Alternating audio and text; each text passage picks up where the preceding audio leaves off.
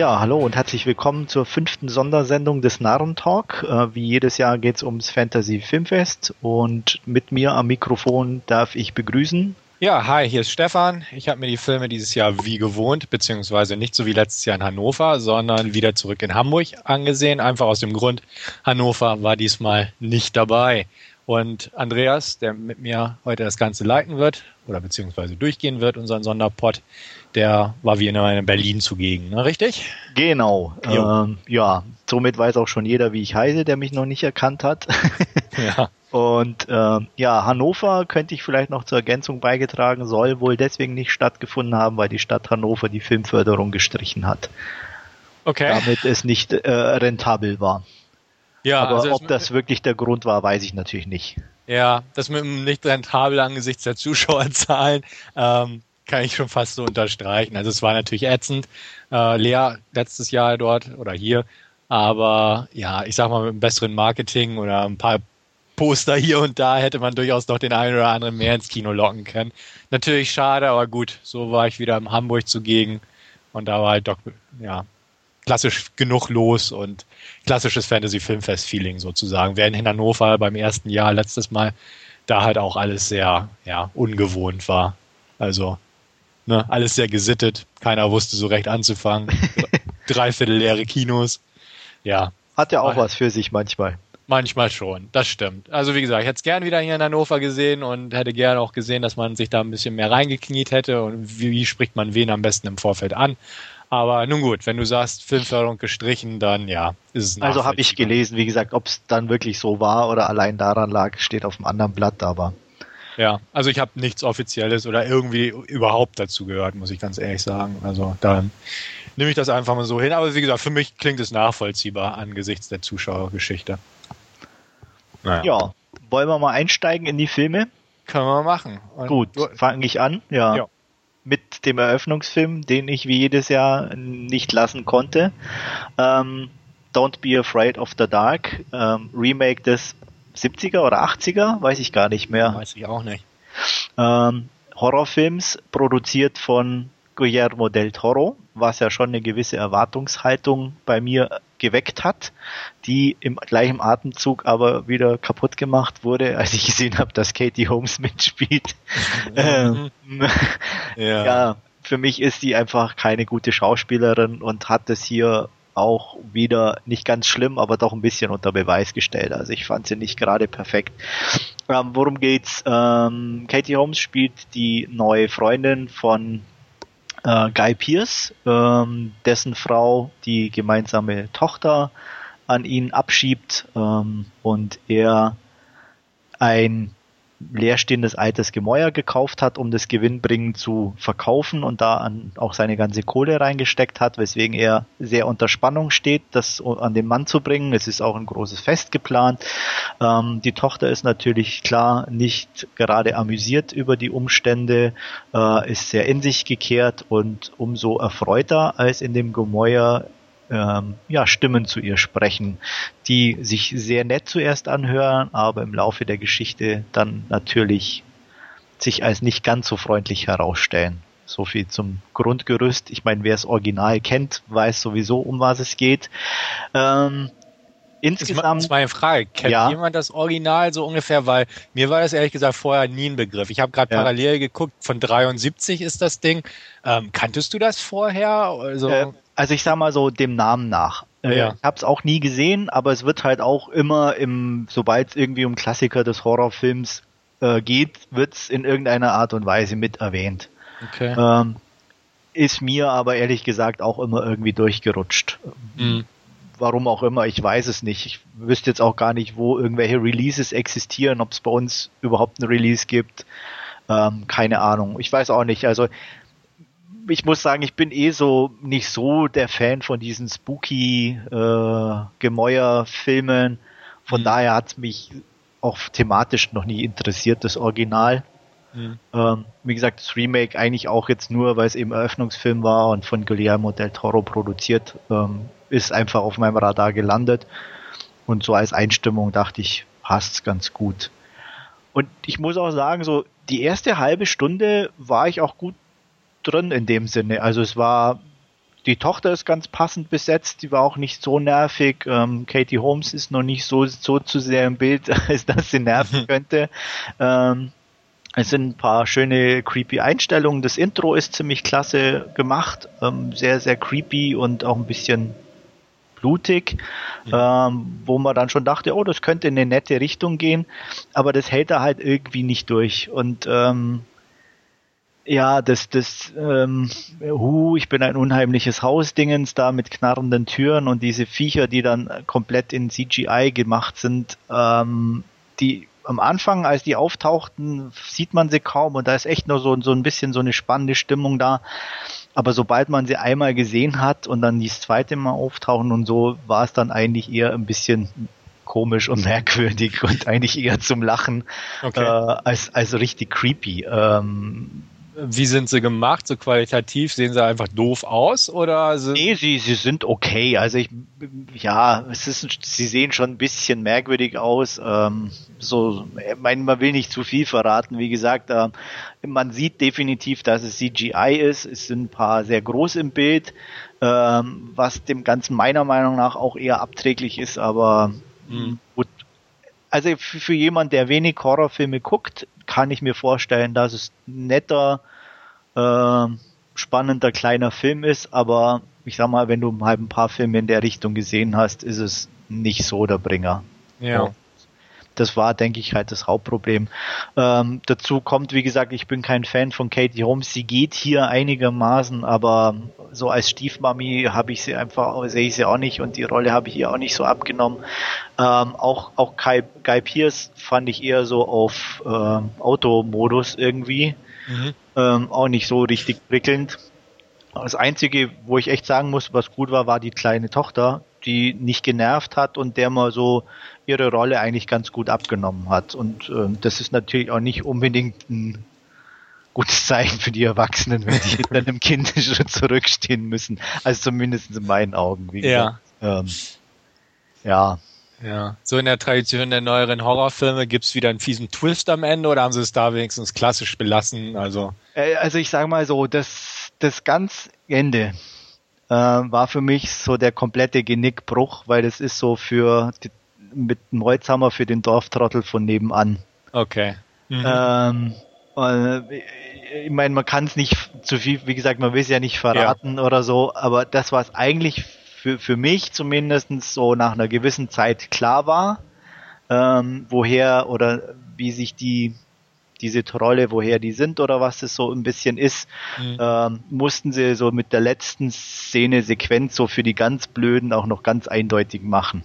Ja. Mhm. Äh, und das finde ich immer ganz furchtbar. Also, ähm, mein, wie gesagt, wer es nicht kapiert hat, ist manchmal nicht schlimm. Äh, deswegen kann trotzdem ein guter Film dabei rauskommen. Aber so mit dem Holzhammer da jedem Idioten das noch erklären zu müssen, was jetzt Sache ist, äh, nervt mich eher. Und wie gesagt, ich war bis dahin so bei einer knappen sechs, aber das war dann so der Rutsch auf die fünf. Mhm. Ähm, definitiv runter, weil, also wie gesagt, fünf von zehn weil er, wie gesagt, der Beginn gut ist, so ein bisschen creepy ist er teilweise. Äh, ich bin auch nicht aus dem Kino gelaufen, also von daher noch, noch okay. Ja. Ähm, Interesse habe ich natürlich auch an dem Film gehabt. Ist ja auch durch die Tatsache einfach, dass ich da hätte nach Hamburg fahren müssen oder so, äh, einfach nicht bei mir dann auf dem Plan gelandet, sage ich mal so. Ähm, ja, Trailer sah ja ganz nett aus und wie du sagst, ja, Del Toro ist ein Anreizpunkt im Vorfeld sowieso. Ich habe keine Probleme mit Tate Holmes, das hat man schon mal irgendwann mal ja. erörtert. Und ähm, ja, also das, was du sagst, klingt natürlich etwas ernüchternd im Vorfeld meiner Erwartung halt, aber ähm, ja, im Kino werde ich ihn nicht gucken. Er wird ja garantiert auch hier einen ganz regulären Kinostart bekommen hierzulande. Ja, bin ich ähm, fast sicher. Ja, aber da werde ich ihn auslassen. Also ich sage mal, vorher hätte ich vielleicht noch gesagt, boah, mal gucken, mal abwarten. Aber so was du sagst, klingt einfach nach so einem guten Film, den man, oder in Anführungsstrichen guten Film, den man sich gut zu Hause mal angucken Absolut. kann. Ja. Aber nicht unbedingt für ins Kino rennen. Und ich ja. denke, so werde ich es da handhaben. Also, ja. ja. ein bisschen schade, hätte ich mehr erwartet von dir jetzt sozusagen. Ja. Aber, aber ich bin natürlich auch kein Maßstab, wenn man wieder guckt, zum Beispiel IMDb von 973 Usern einen Schnitt von 7,3. Mhm. Ähm, ne? Also deswegen sage ich ja, ähm, ich denke mal für, für Otto Normal bestimmt eine spannende kleine Sache. Äh, für mich dann eben durch die angesprochenen Punkte. Äh. Ja, na gut. Ja. ja. Mal schauen. Wenn ich ihn gesehen habe, gebe ich mal Rückmeldung. Das wäre schön. Gut, ich würde sagen, gehen wir mal einen Film an, den wir beide gesehen haben. Ja, Und lustigerweise aber nicht auf dem Festival, obwohl er da lief. Richtig, sondern lustigerweise von derselben DVD sogar. Ja, die du mir netterweise abgekauft hast. Richtig, da habe mich auch sehr drüber gefreut. Ja, ähm, ja gut, ich meine, relativ so toll ist er ja leider nicht. Ja, das meine ich ja damit. Aber nee, passt schon. Ähm, ich wollte ihn ja auch sehen. Ich hatte mir eine Menge versprochen. Du hast schon ein bisschen was vorweggenommen über die Qualität dieses Films. Es geht um äh, Yellow Brick Road.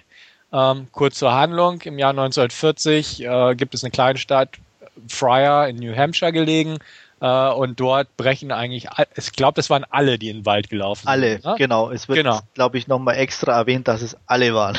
ja, also alle laufen im Wald, aber einer kam ja irgendwie zurück, hat ja irgendwie überlebt oder so. Ja, aber keiner wusste, was er so meint oder der war, glaube ich, auch dann äh, so, dass man ihn nicht befragen konnte. Genau, auf jeden Fall, der, also die gesamte Kleinstadt, die Einwohner laufen also irgendwann in den Wald und später findet man etliche Leichen, erfroren und ähnliches, aber viele sind halt bis heute verschwunden.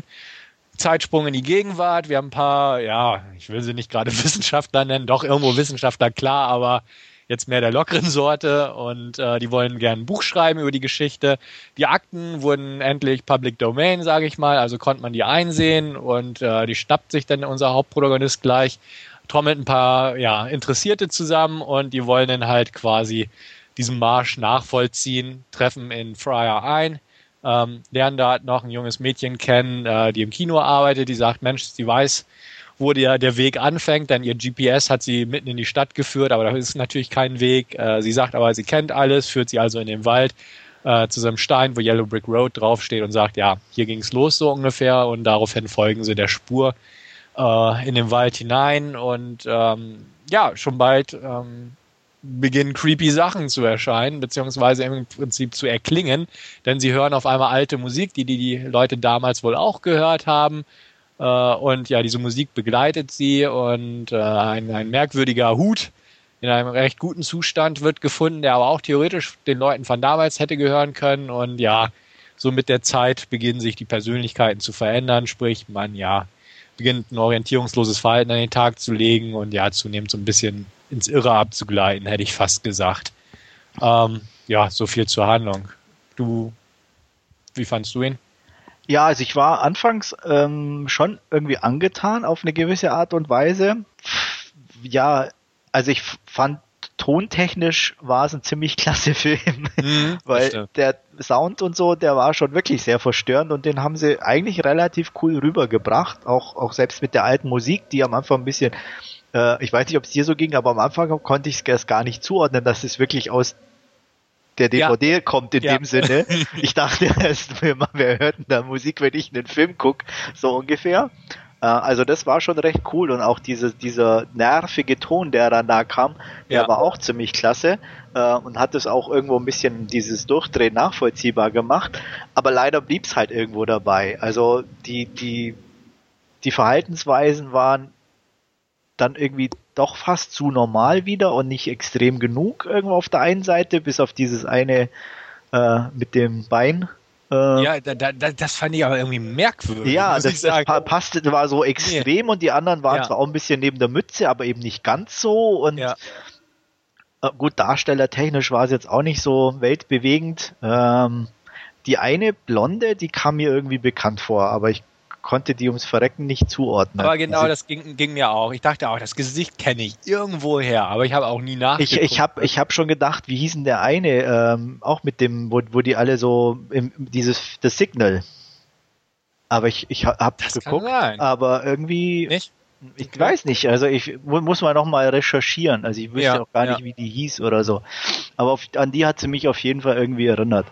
Ähm, ja, aber also es ist ein merkwürdiger Film auf jeden Fall. Ja, also mir ging es ähnlich, klar. Ähm, war halt so, die Ausgangslage fand ich eigentlich ganz interessant mit, ne? Die gehen in den Wald und kommen nicht zurück und wir erkunden, äh, erkunden das Ganze jetzt mal.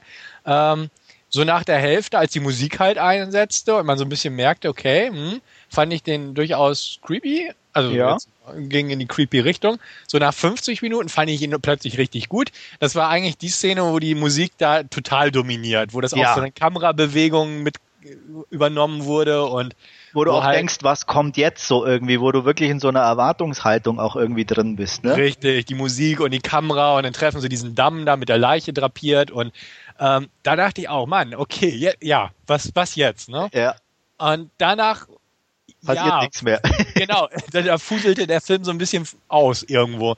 Kam dann dieses Shining-eske Ende, sage ich mal, und Ja, das vor allem das Ende war dann für mich auch wieder äh, auch so so ein Knackpunkt irgendwo. Das war so, uns fällt eigentlich überhaupt nichts mehr ein. Wir machen jetzt einfach mal Schluss.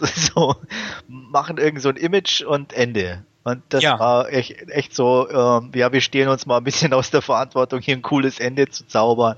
Und das hat's dann irgendwie so endgültig nach unten gekippt.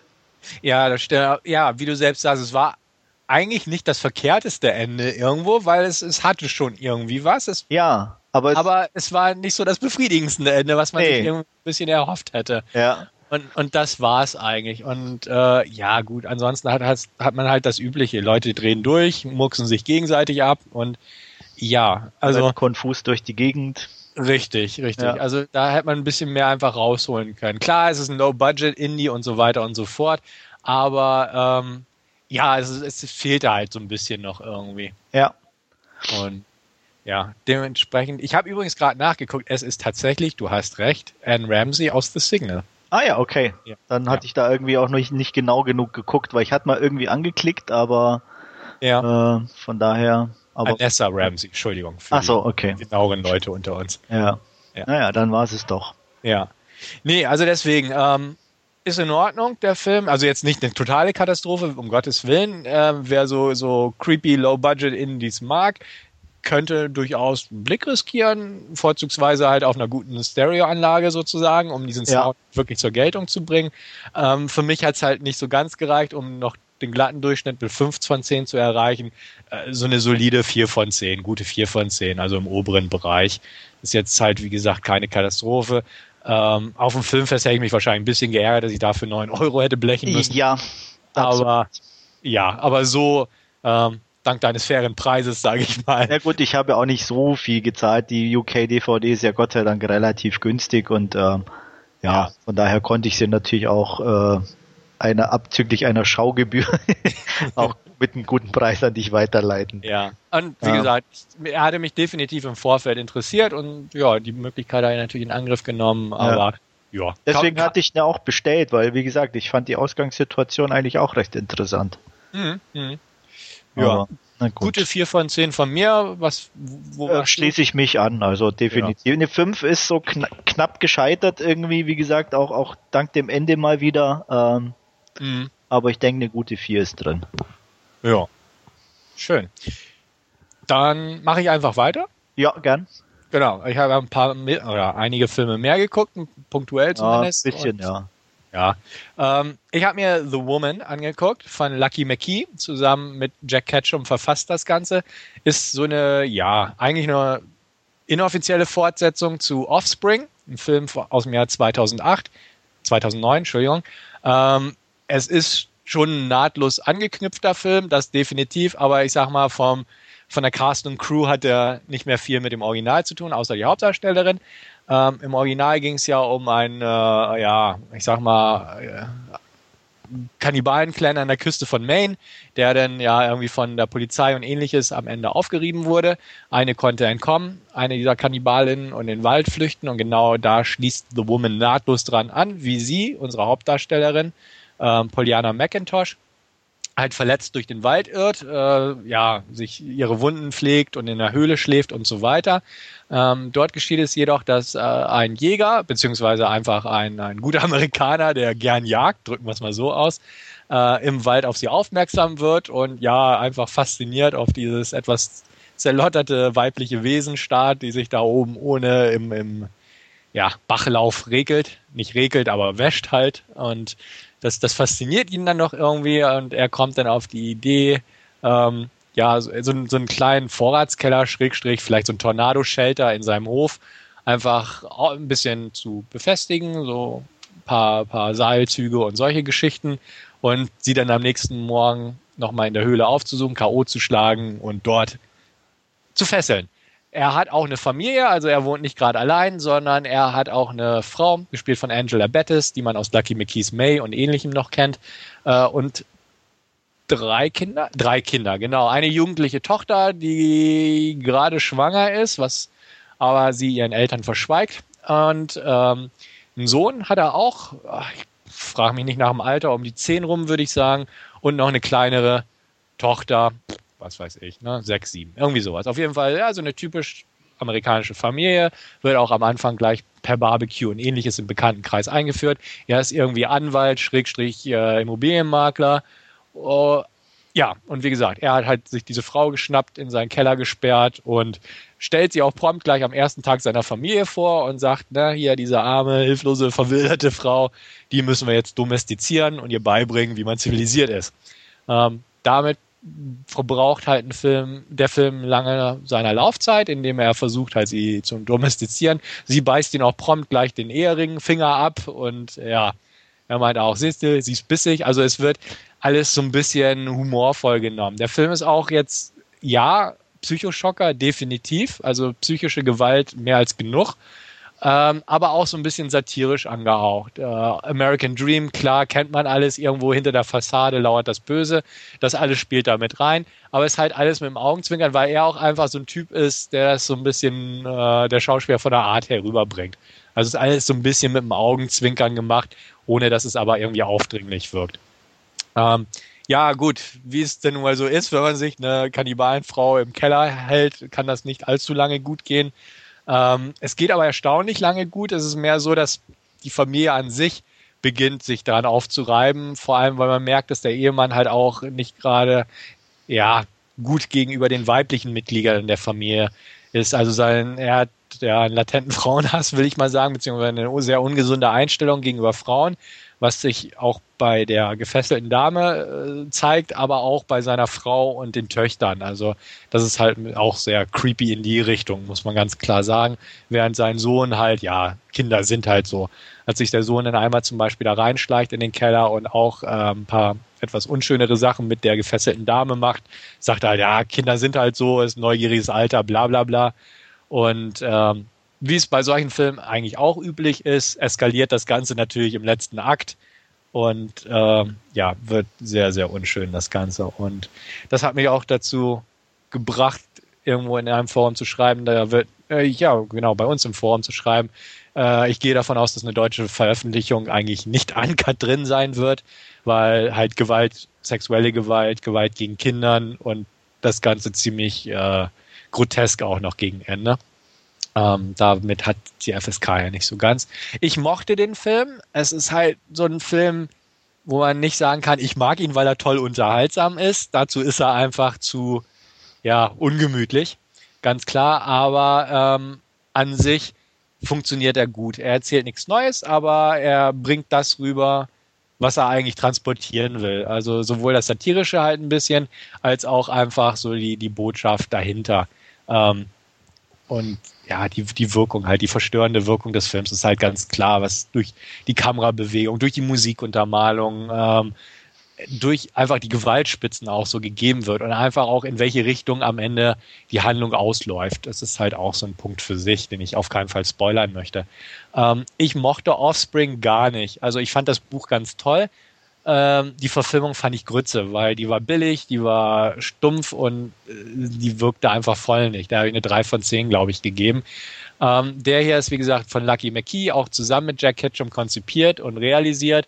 Ähm, das merkt man einfach da auch an, dass da deutlich mehr Talent hinter ist. Es ist gut gespielt. Pollyanna McIntosh, Angela Bettis und der Hauptdarsteller, dessen Namen ich gerade nicht parat habe, leisten echt gute darstellerische Leistung ab und das Ganze funktioniert halt auch echt gut.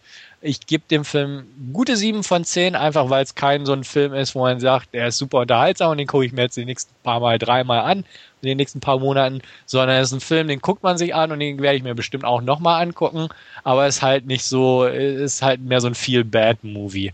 Aber ähm, kein davon, Film zum Abfeiern. ja, eben, aber davon gibt es ja in letzter Zeit so viele, uh, I Spit on Your Grave etc. Das sind halt alle solche Filme, wo man nicht gerade feiert, äh, beziehungsweise nur ein paar Leute vielleicht feiern. Ähm, so gesehen, ich empfehle ihn definitiv. Ähm, ist durchaus sehenswert. Gerade wer Jack Ketchum und so solche ja, schwierigeren Materien mag, sollte definitiv einen Blick riskieren. Ähm, Publikum war gut in dem Fall. Ich habe leider ein paar Leute beim Rausgehen belauscht, die sagten, nur oh, Robert Kurtzman hat die FX gemacht. In Sachen Gore war der echt enttäuschend. Wo ich auch dachte, okay, Ziel verfehlt, so ungefähr. Ja. Klar, die, die Gore-Effekte sind gut. Also kann man nicht sagen, wenn sie denn da sind. Aber das, darum geht's einfach nicht in dem Film. Das waren wohl irgendwelche Gorehounds, die da ein bisschen mehr ja, erwartet haben. Gibt's immer. Also gibt's immer. Aber die, sonst. Die, die, schreien wahrscheinlich auch bei Don't Be Afraid of the Dark nach mehr Gore. Ja. genau, ist durchaus möglich. Aber so das Publikum hat echt gut reagiert. Ähm, also war gut dabei und ähm, war auch ausverkauft, muss man auch sagen. War einer der wenigen Filme in Hamburg, wo auch Veranstalter gesagt haben, der ist definitiv ausverkauft und da war auch die Neugier und Interessenslage sehr groß. Leider haben sie es halt nicht in einen wirklich großen Saal gepackt, sondern in so einen mittelgroßen. Dementsprechend war der halt voll. Also da hätten sie wahrscheinlich durchaus noch ein paar Karten mehr verkaufen können.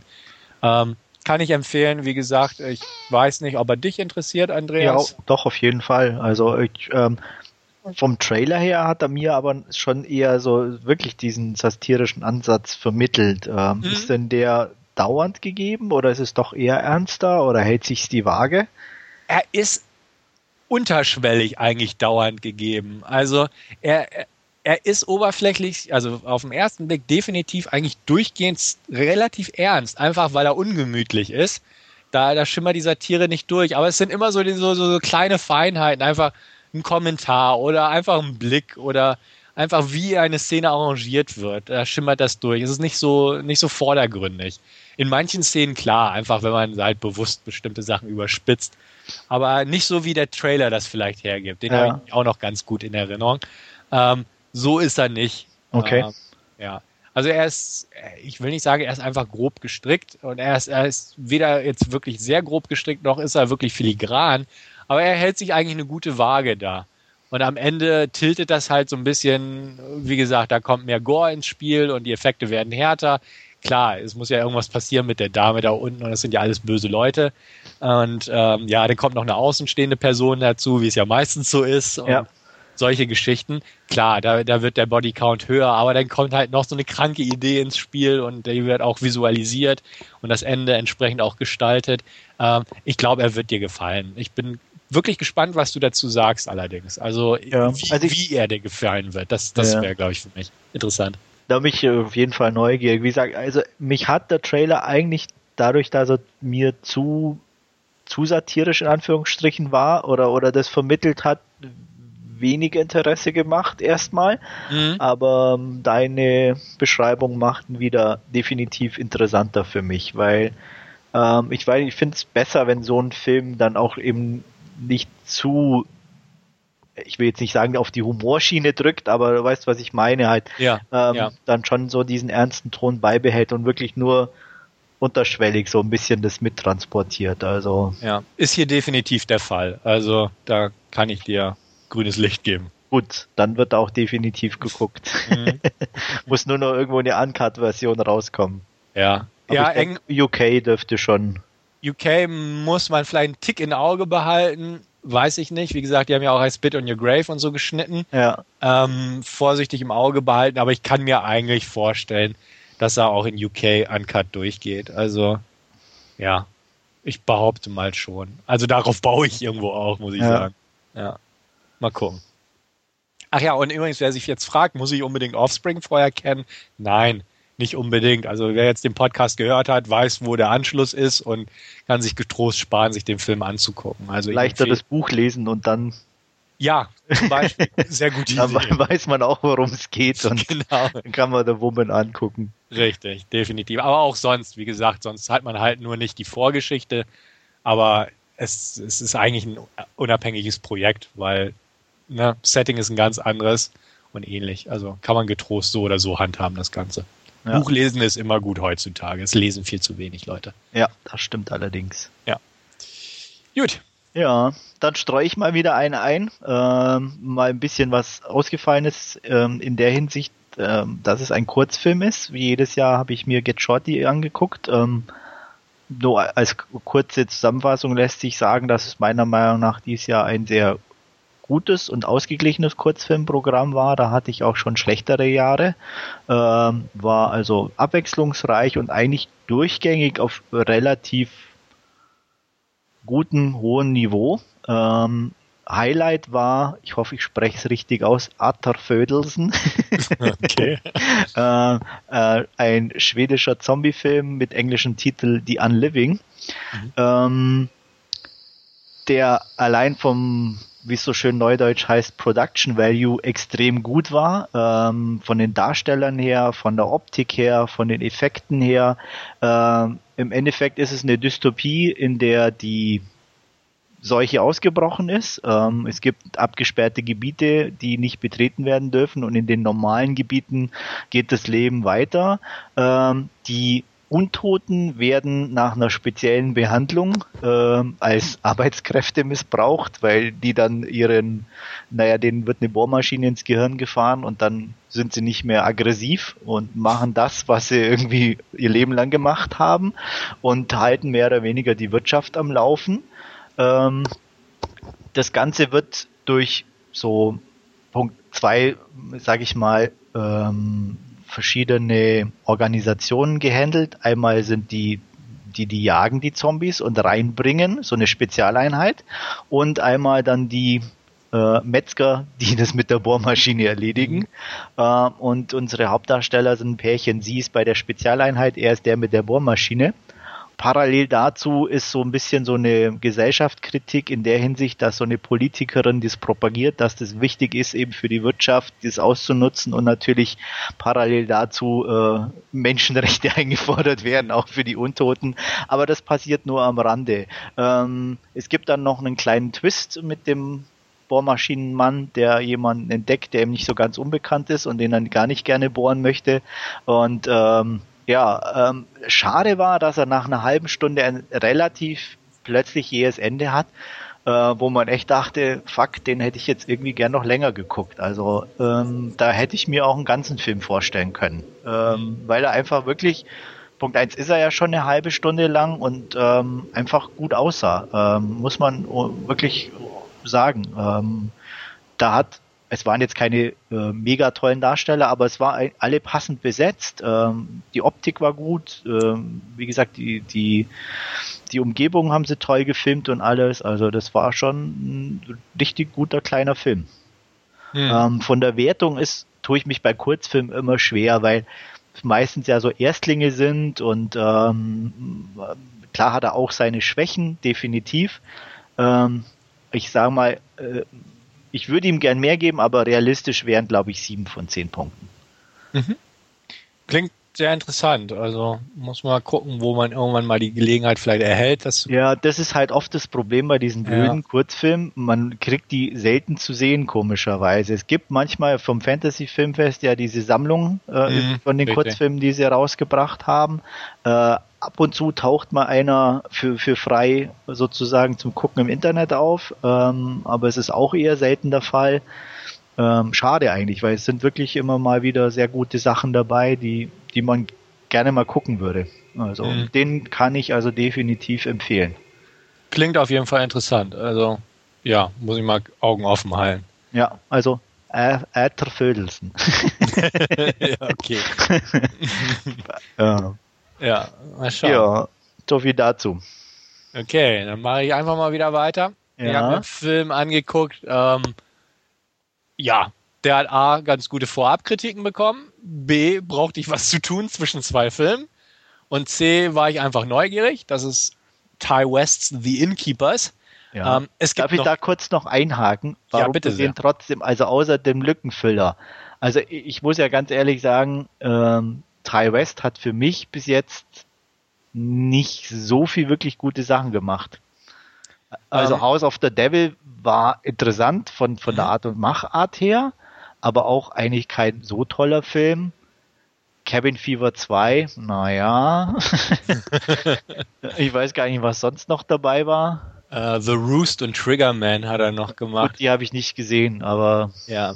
Ähm, Ty West hat aber auch Kevin Fever 2 nicht ganz gemacht, weil man ihnen irgendwann das Projekt entzogen hat und den noch mehr auf Gore und Comedy getrimmt hat. Also er selbst distanziert sich von dem Werk. Okay. Muss ich auch sagen, es ist der einzige Film von Ty West, den ich je gesehen habe. Ja. Ähm, Sprich, ich kenne auch den berühmt-berüchtigten äh, House of the Devil nicht, der Ja. zwar gut sein soll, aber sehr 70er-lastig. Ja, der ist Ähm, nur 70er. Das ist Ja, wie oder gesagt, so, ja, ja. konzeptionell klasse gemacht. Also das, der atmet jede Sekunde diese 70er. Also das ist wirklich klasse umgesetzt. Aber Ja. wenn du halt mit dem Film nichts anfangen kannst, ist es halt ein scheiß Film für dich.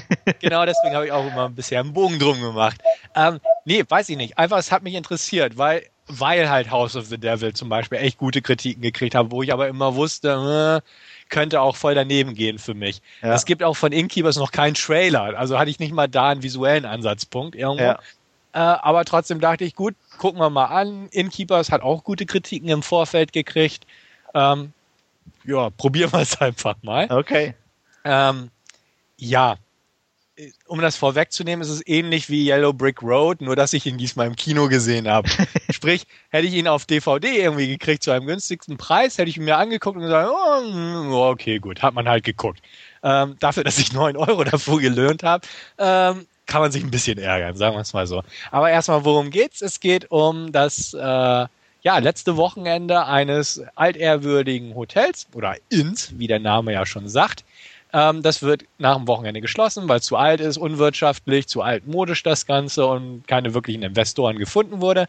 Ähm, zwei, ja, Innkeepers sozusagen, zwei Leute am Empfang vorne, Claire und Luke, gespielt von der super süßen Sarah Paxton und einem sehr eigentlich sympathischen Pat Healy, sollen halt das Wochenende damit verbringen, einfach noch so die letzten drei Gäste, die da sind, äh, eine Mutter und ihr Kind und eine Schriftstellerin, gespielt übrigens von der sehr alt gewordenen Kelly McGillis aus Top Gun, ähm, ja, zu bewirtschaften und gleichzeitig einfach so ein bisschen, ja, das letzte Wochenende rumzukriegen. Die haben dann halt auch beschlossen, da zu übernachten und ja, halt sich da, weil sie sich ganz gut verstehen, einfach nur eine lockere Zeit zu machen.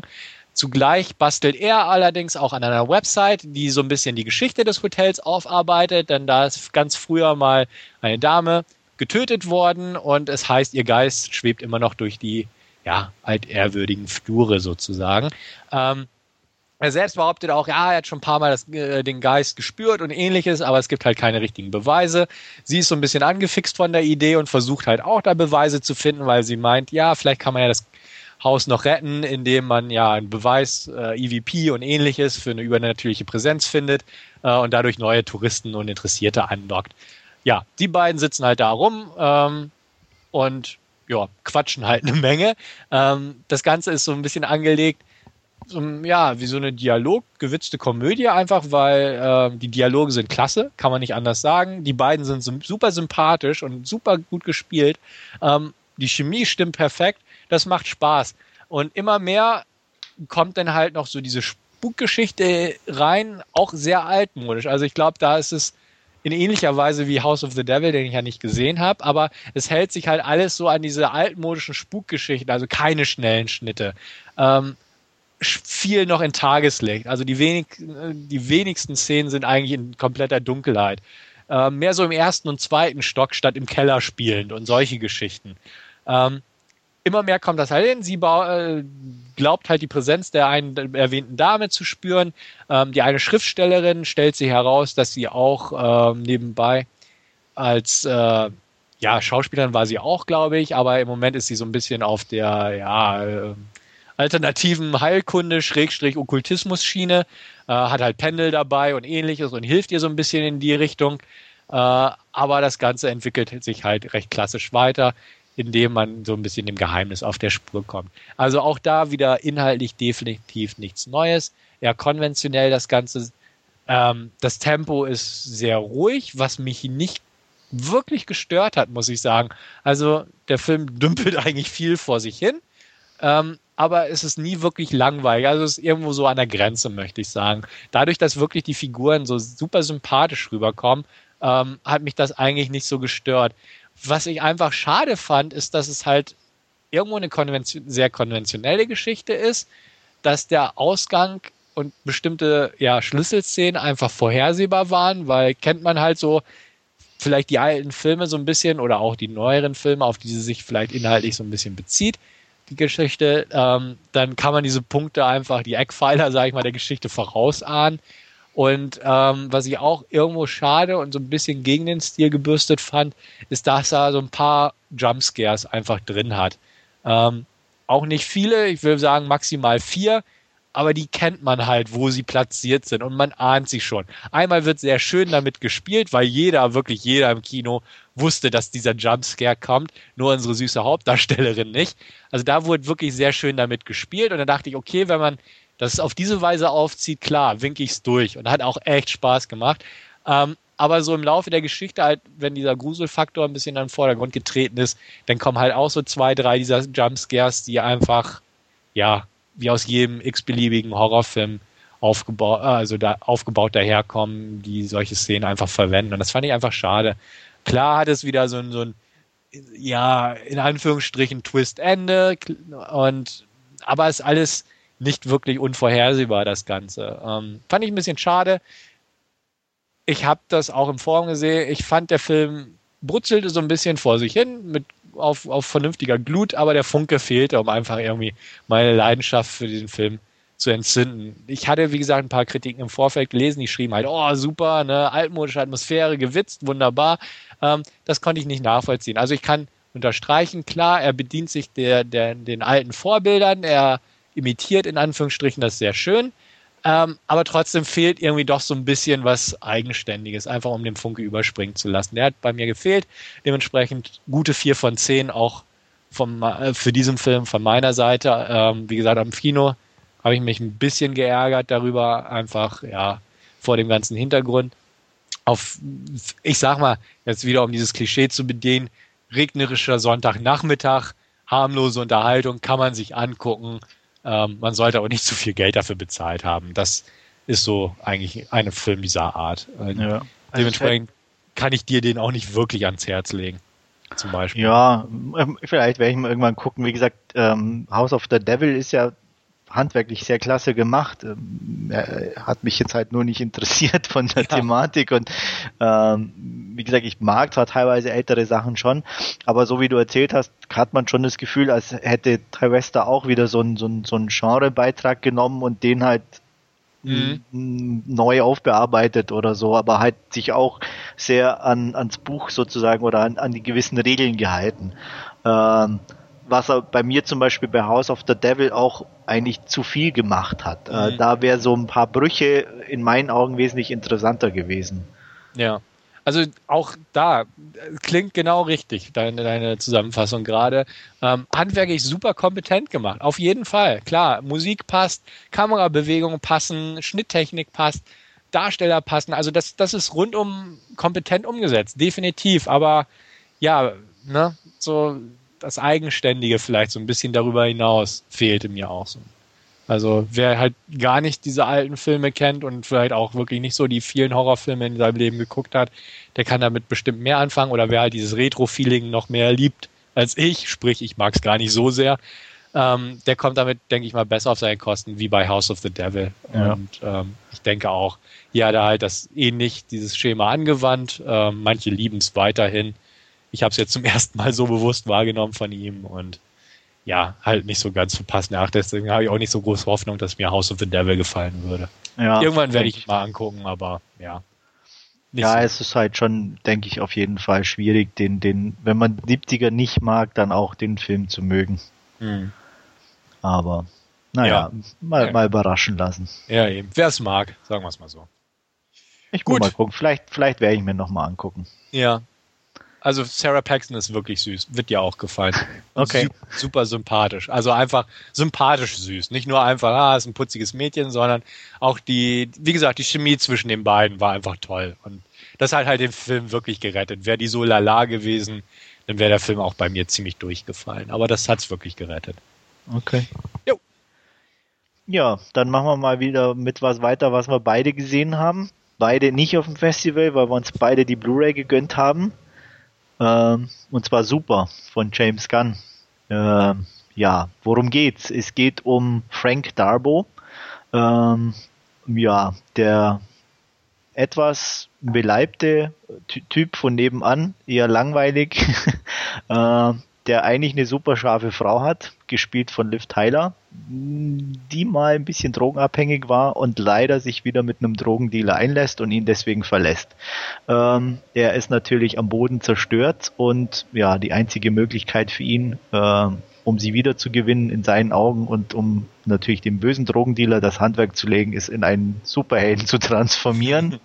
und äh, ja, auf seiner auf seinem Trip ich sag mal, in die höheren Weine des Superhelden-Daseins bekommt er einen Sidekick, äh, gespielt von Ellen Page. Und das Ganze, ja, ist etwas merkwürdig, aber hoch unterhaltsam, oder? Wie siehst du das?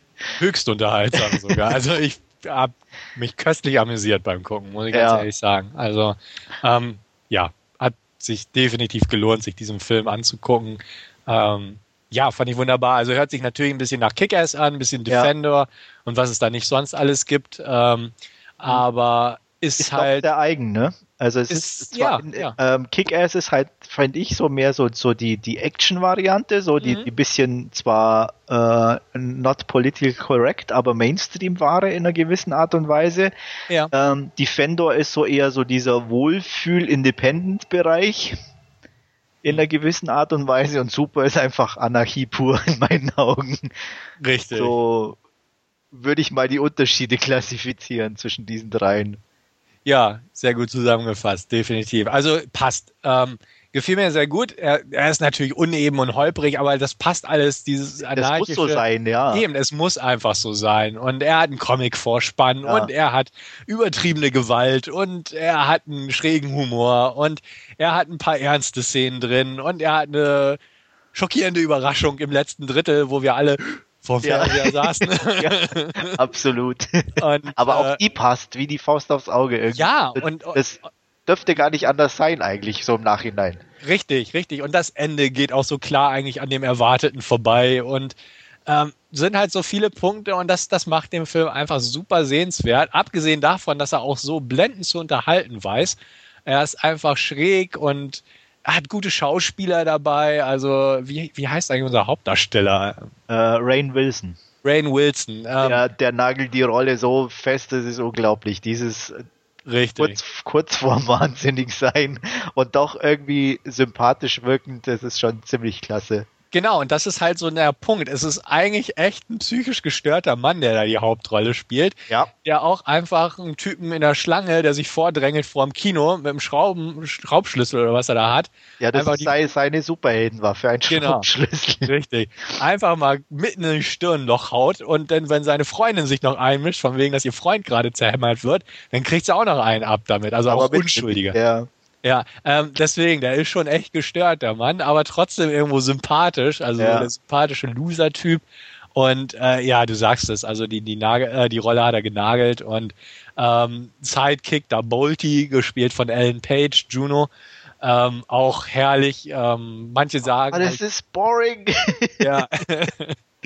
ja, es ist natürlich over, over the top von ihr gespielt, klar, aber es ist, passt so wunderbar. Es ja. ist sie ist so voller Tatendrang und so und ach, ist einfach spaßig. Kevin Bacon als Baddy mal wieder ganz anders als in ja. X-Men, aber auch einfach irgendwie ganz cool gemacht und dann noch Nebendarsteller, die auch bei James Gunn Slither, Slither dabei waren, Nathan Fillion als da ja, ja, der war ja auch klasse. Ja, ja. Michael Rooker ist dabei. Michael Rooker sah super aus mit seinem Toupet oder was. ja. Genau, Liv Tyler hast du ja schon erwähnt. Ja ja, also es passt da eigentlich alles ganz wunderbar und es sind halt so Sachen dabei.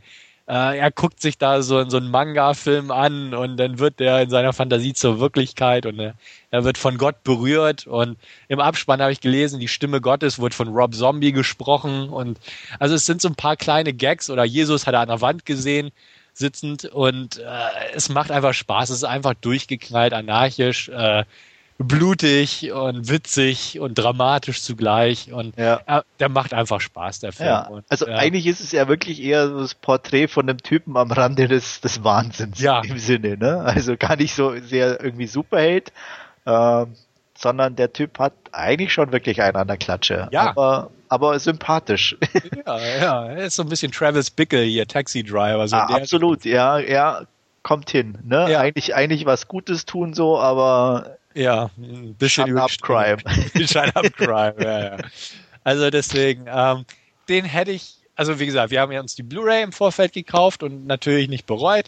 Ähm, im, mit Publikum wäre es natürlich echt lustig gewesen, den Film zu sehen. Also es ist so, ein- so ein Abfeier. Ja, wobei, ich weiß nicht. Also, Meinst du? ähm, Okay. ich, ich hätte vielleicht das Gefühl gehabt, die wären mir dann zu viel mitgegangen oder, oder, Ja. So, so, weil das ist ja doch so ein Film so ein bisschen ähm, so an der Grenze, wo einem auch mal so ein bisschen das Lachen so und wenn du dann halt wieder so deine Gorehounds hast, die dann Ja, okay. äh, äh, ah, Ja. also da, da muss ich sagen, bin ich sogar fast ein bisschen froh, den schön in Ruhe daheim genossen zu haben. Okay. An Ja. den Stellen lachen zu können, ohne irgendwie aufzufallen, die mir gefallen oder dass mir auch keiner an irgendwelchen blöden Stellen reinbrüllt oder oh cool oder sonst was. Ja. Ähm, das das Ja, kann ich mir für, für einen, einen reinen Genrefilm gut vorstellen. Das passt dann aufs Festival. Aber bei dem muss ich sagen, war es mir so im Nachhinein definitiv lieber, den so in schöner Ruhe gesehen zu haben. Ist, ist möglich, okay, ja. Also hätte ich so oder so, glaube ich, gehabt.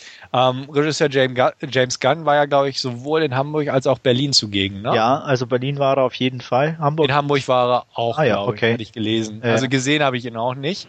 Ähm, aber er war scheinbar vor Ort. Also bestimmt auch ganz nett für die Leute da. Ja, ich bin ja nicht so der äh, Nee, ich auch nicht. Starhopper oder so, der da unbedingt dabei sein muss und Autogramme holt. ja. Ähm, wie gesagt, Q&As finde ich auch immer eher peinlich äh, im Normalfall. Von daher meide ich die auch. Hm.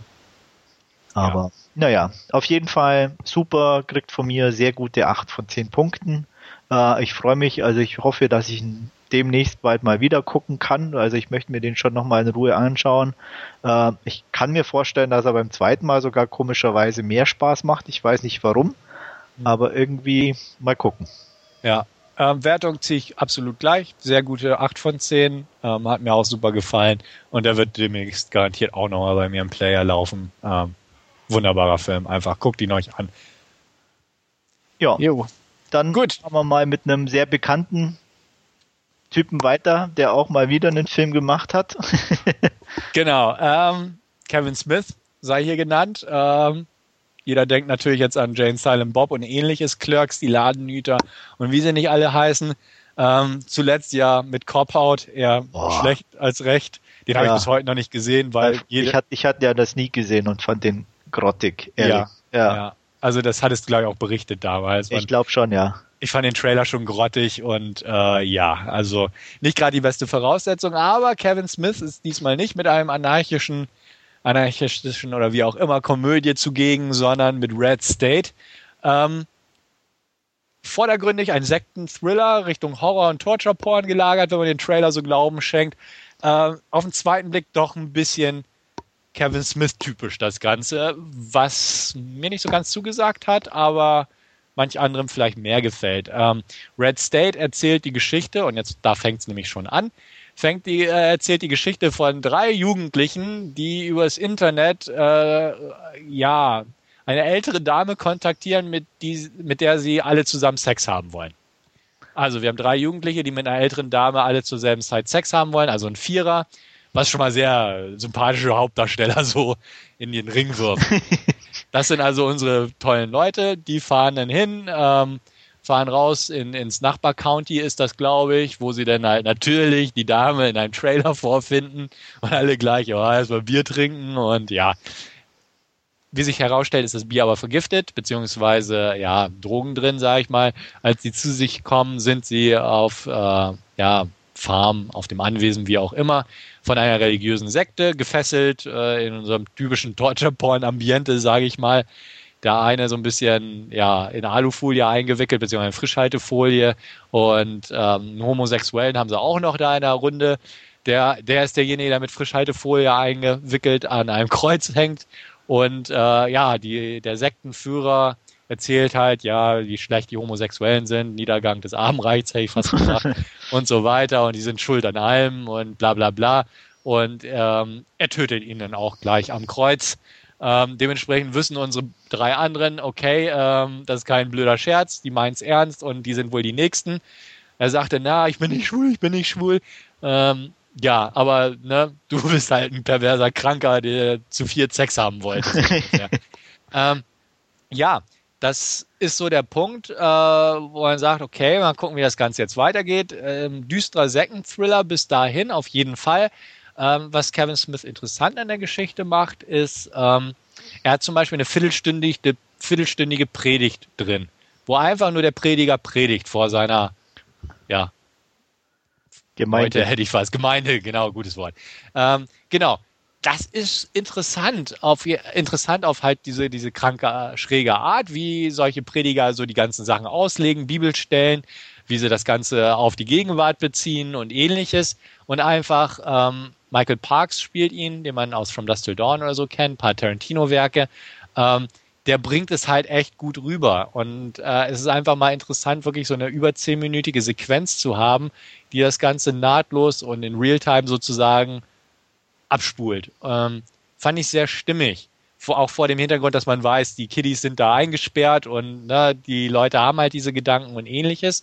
Ähm, hat also eine sehr schön düstere Stimmung irgendwo aufgebaut, aber es passt halt zu diesem Torture-Porn, äh, ja, Sektenthriller-Gedöns. Ähm, es ist aber so, dass diese drei Jugendlichen auf dem Weg zu ihrem Gangbanging in Anführungsstrichen äh, einen Wagen gestreift haben, der am, Auto, am Straßenrand geparkt ist. Äh, dieser Wagen gehörte dem schwulen Sheriff. Super. Und ähm, der gibt halt natürlich eine Fahndung raus, sagt, ne, mich hat ja einer gestreift, ich war gerade pinkeln im Wald, bla bla bla, also ja nicht erwähnen, was da wirklich los war. Ähm, guckt mal nach, der Wagen muss da und da an der Seite Schäden haben. Sein Deputy fährt also rum und sieht halt zufällig bei seiner Patrouille diesen Wagen auf dem Gelände der Kirche stehen, ähm, spricht dies an. Ähm, ist halt so die 0815-Sequenz. Währenddessen wird gerade ein Fluchtversuch gestartet, Schüsse fallen, was war das? Ne? Und Peng hat man halt das klassische Belagerungsszenario. Ähm, das FBI wird gerufen, gespielt von John Goodman, beziehungsweise verkörpert von John Goodman. Der bekommt halt seinen Deputy an die Seite. Vom FBI auch noch ähm, gespielt von Kevin Pollack, den man ja auch kennt.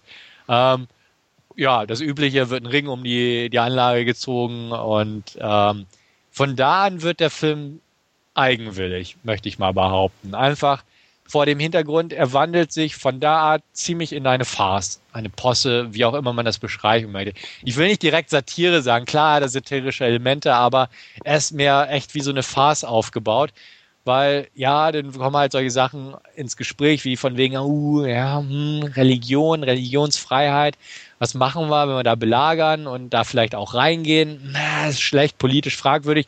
Sie sind halt alle Terroristen und wir müssen alle töten, so ungefähr. Und dann kriegen sie halt diesen Killbefehl und wollen ihn halt absolut umsetzen. Ein paar kurze Befehle. Nee, wir können sie nicht töten, sind auch Menschen und die haben noch nichts getan. Aber hey, nee, es sind Terroristen, wir müssen alle töten. Und von der aus spinnt sich der Film halt eigentlich weiter.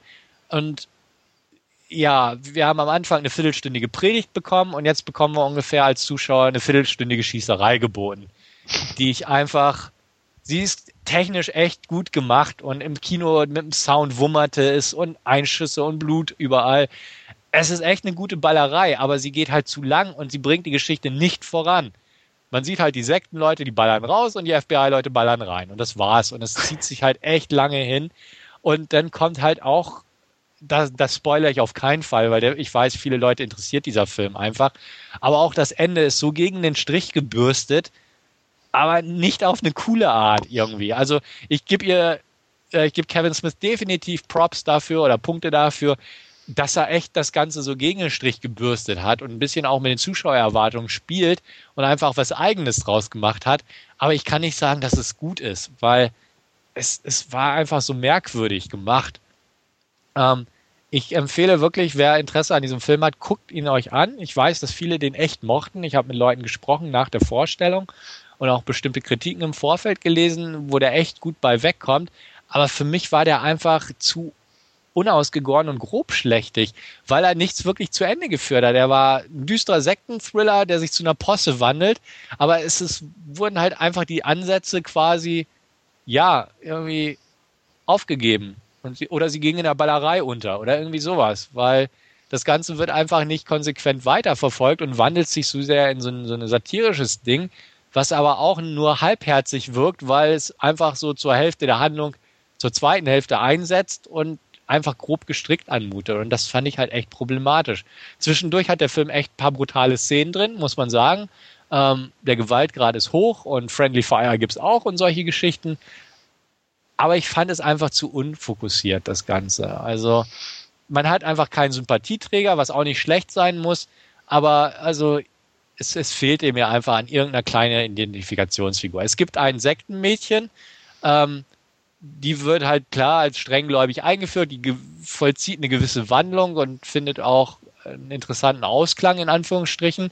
Aber auch da fehlt es irgendwo ans, an dem Grundsätzlichen. Das ist einfach eine oberflächlich gestrickte Figur und dieses ganze Oberflächliche fand ich so, ja, nicht gerade befriedigend in der Hinsicht. Ich habe definitiv ja nichts gegen eigenwillige Filme und der war definitiv jetzt eigenwillig, aber ich kann mir vorstellen, irgendwo, dass er auch in der zweiten Sichtung ein bisschen gewinnen könnte, weil ich jetzt einfach weiß, auf was ich mich einstellen muss und ähm, da so ein bisschen drauf bauen kann, dass ich das aus einem bestimmten Blickwinkel betrachte. Aber so im Kino, als ich da saß, hat irgendwie mich das so ein bisschen geärgert, weil ich fand auch, irgendwie die anderen lachten, äh, also viele im Publikum lachten über bestimmte Stellen, die auch irgendwo witzig gemeint waren, aber ich fand so im Kontext passte das nicht so ganz hin. Ähm, wie gesagt, ich gebe ganz knappe 5 von 10. Ich gehe davon aus, bei der Zweitsichtung würde eine, eine gute 5 draus werden, behaupte ich einfach mal, kann aber auch negativ ausfallen. Ähm, aber so das Gefühl nach dem Kino war einfach unbefriedigend irgendwo. Er ist gut gemacht, er hat gute Szenen drin, aber das Ganze addiert sich nicht zum runden Gesamtbild auf. Und rund jetzt nicht in dem Sinne, dass Ecken und Kanten schlecht sind, die sind sie definitiv nicht und lobenswert auch in dem Fall, aber trotzdem hat es irgendwie nicht ganz funktioniert. Ähm, dementsprechend guckt ihn euch an. Ich bin auf Feedback gespannt, auch von dir, Andreas, wenn du ihn bestimmt mal irgendwann dir anschauen wirst. Aber mich hat er nicht so wirklich packen können irgendwo. Ja, also ich bin ja kein Kevin Smith-Fan. Also die alten Sachen finde ich ganz nett. Ähm, aber ich war jetzt auch nie der, die über den grünen Klee gelobt hat oder unbedingt gebraucht hat, sei es Clerks oder was auch immer. Mhm. Jay und Silent Bob finde ich nett und, und lustig in, in, in Maßen, aber teilweise dann auch schon wieder zu überzogen. Ähm, Cop-Out fand ich, wie gesagt, wie man schon angesprochen hat, ganz furchtbar. Ähm, ich bin schon eine gewisse Art und Weise neugierig auf Red State, ähm, hatte aber auch aus dem Trailer auch so einfach das Gefühl, äh, ich weiß nicht. Und ähm, auch von der Thematik her und wie es aussah, war ich nicht überzeugt. Und anscheinend ähm, trifft es ja auch zu, so was du jetzt erzählt hast. Ähm, ich bin schon ein bisschen neugieriger auf jeden Fall geworden, ähm, einfach um auch die diese gegen den Strich gebürsteten Sachen mhm. zu sehen, äh, um mir da auch einfach eine eigene Meinung zu bilden.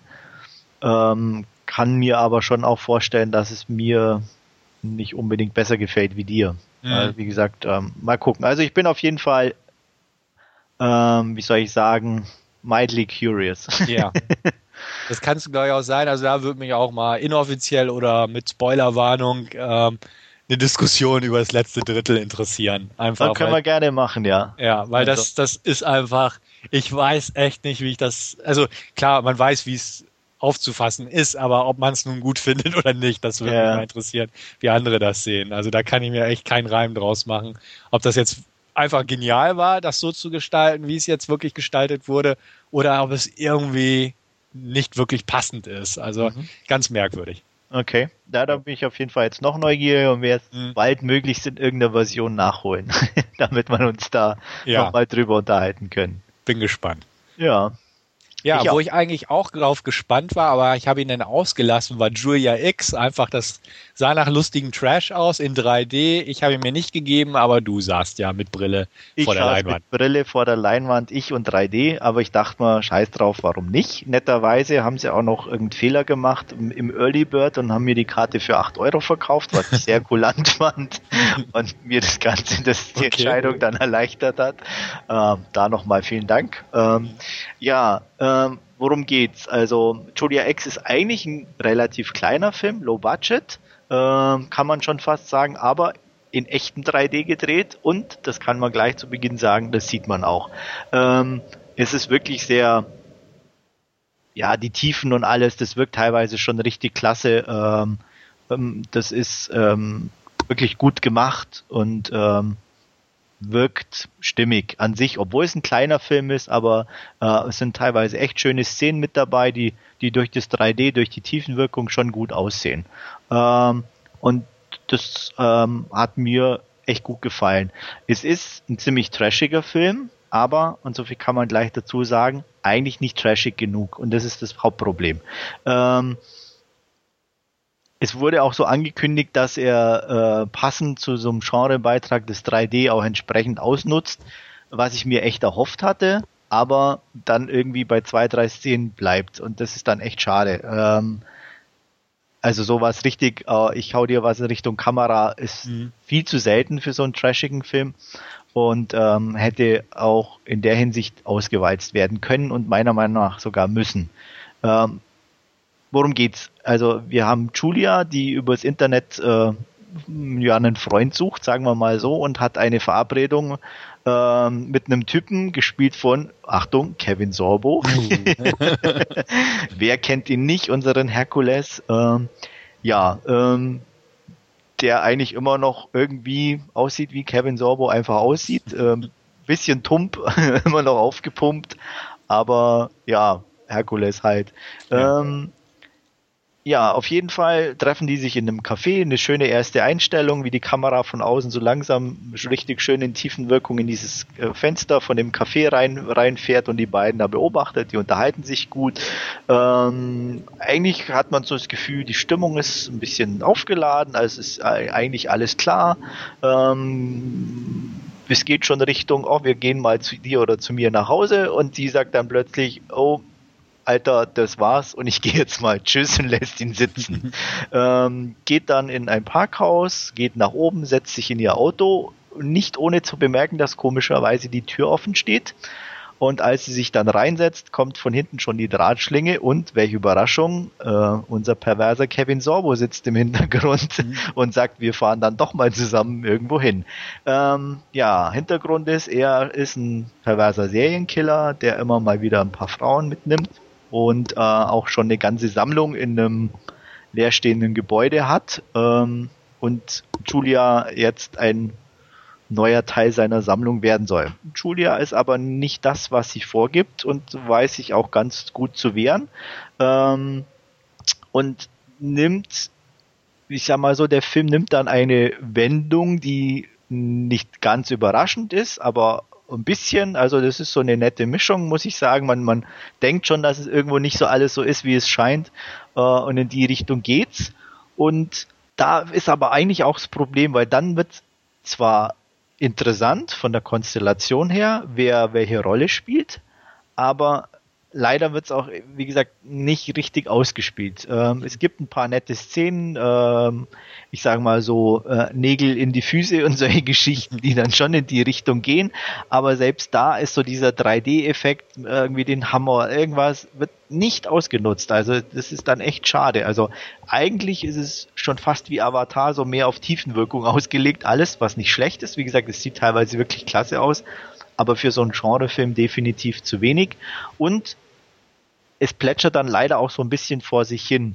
Äh, es gibt dann nochmal so ein so eine Endsequenz, sage ich mal, die eigentlich genau das ist, was ich mir für den ganzen Film gewünscht hätte. So ein bisschen überzogen, ein bisschen blutig und richtig trashig irgendwo.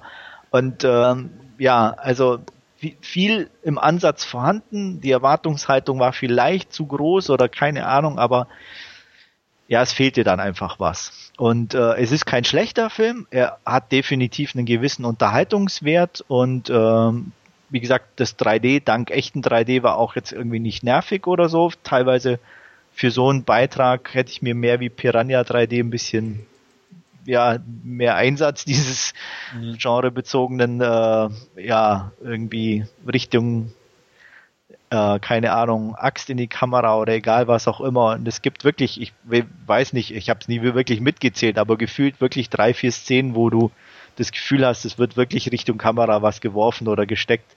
Äh, und das ist für so einen Film definitiv zu wenig. Äh, ja solide fünf von zehn Punkten. Äh, wie gesagt, er war jetzt nicht schlecht ähm, und deswegen, man kann ihn mal gucken. Ja. Ähm, irgendwann werde ich ihn auch gucken, dann wahrscheinlich nicht in 3D, weil ich A keinen 3D-Fernseher habe und B nicht glaube, dass er in 3D im Kino laufen wird. Nee, ähm, glaube glaub ich auch nicht. Also wenn er überhaupt im Kino, also ich kann mir nicht ja. vorstellen, dass der irgendwo im Kino läuft. Ja, also dementsprechend werde ich ihn wohl in 2D gucken. Ähm, hatte mich im Vorfeld auch interessiert, habe ich dann aber doch sein lassen. Ähm, ja, muss man einfach mal sehen. Ich mag ja auch so kleine, low-budget, schräge ja, also da würde würd ich sagen, passt er schon definitiv in, in deine Sehgewohnheiten. Also ähm, ich weiß nicht, ob du ihn unbedingt besser siehst, aber einen gewissen mhm. Unterhaltungswert, denke ich, wird er für dich auch haben. Ja, also klingt auch ganz nett, was du so geschildert hast mit allein Kevin Sorbo und solche Geschichten.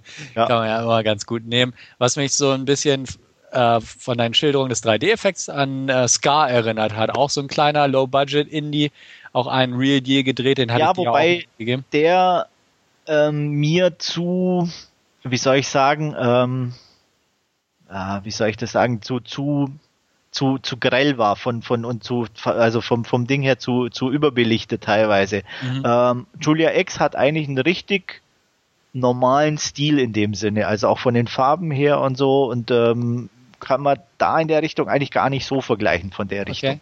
Ist der etwas bunter gehalten? So das Bild äh, im Programmheft und so sah irgendwie sehr recht poppig aus. So ja, eigentlich schon, absolut, ja, ja. Mhm. Okay. Also, ähm, nee, jetzt so einfach so als Stilmittel, Frage, ja. würde mich mal interessieren. Also, also nicht extrem, aber ich glaube, er wurde schon, denke ich, ein bisschen farbintensiver gemacht, um einfach mhm. auch durch das 3D, was er dann ein bisschen abdunkelt, normal auszusehen. Also ja. äh, das Gefühl hatte ich schon.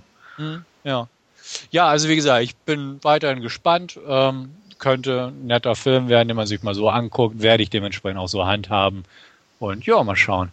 Ja. ja. Guti, soll ich weitermachen? Aber gern. Alles klar.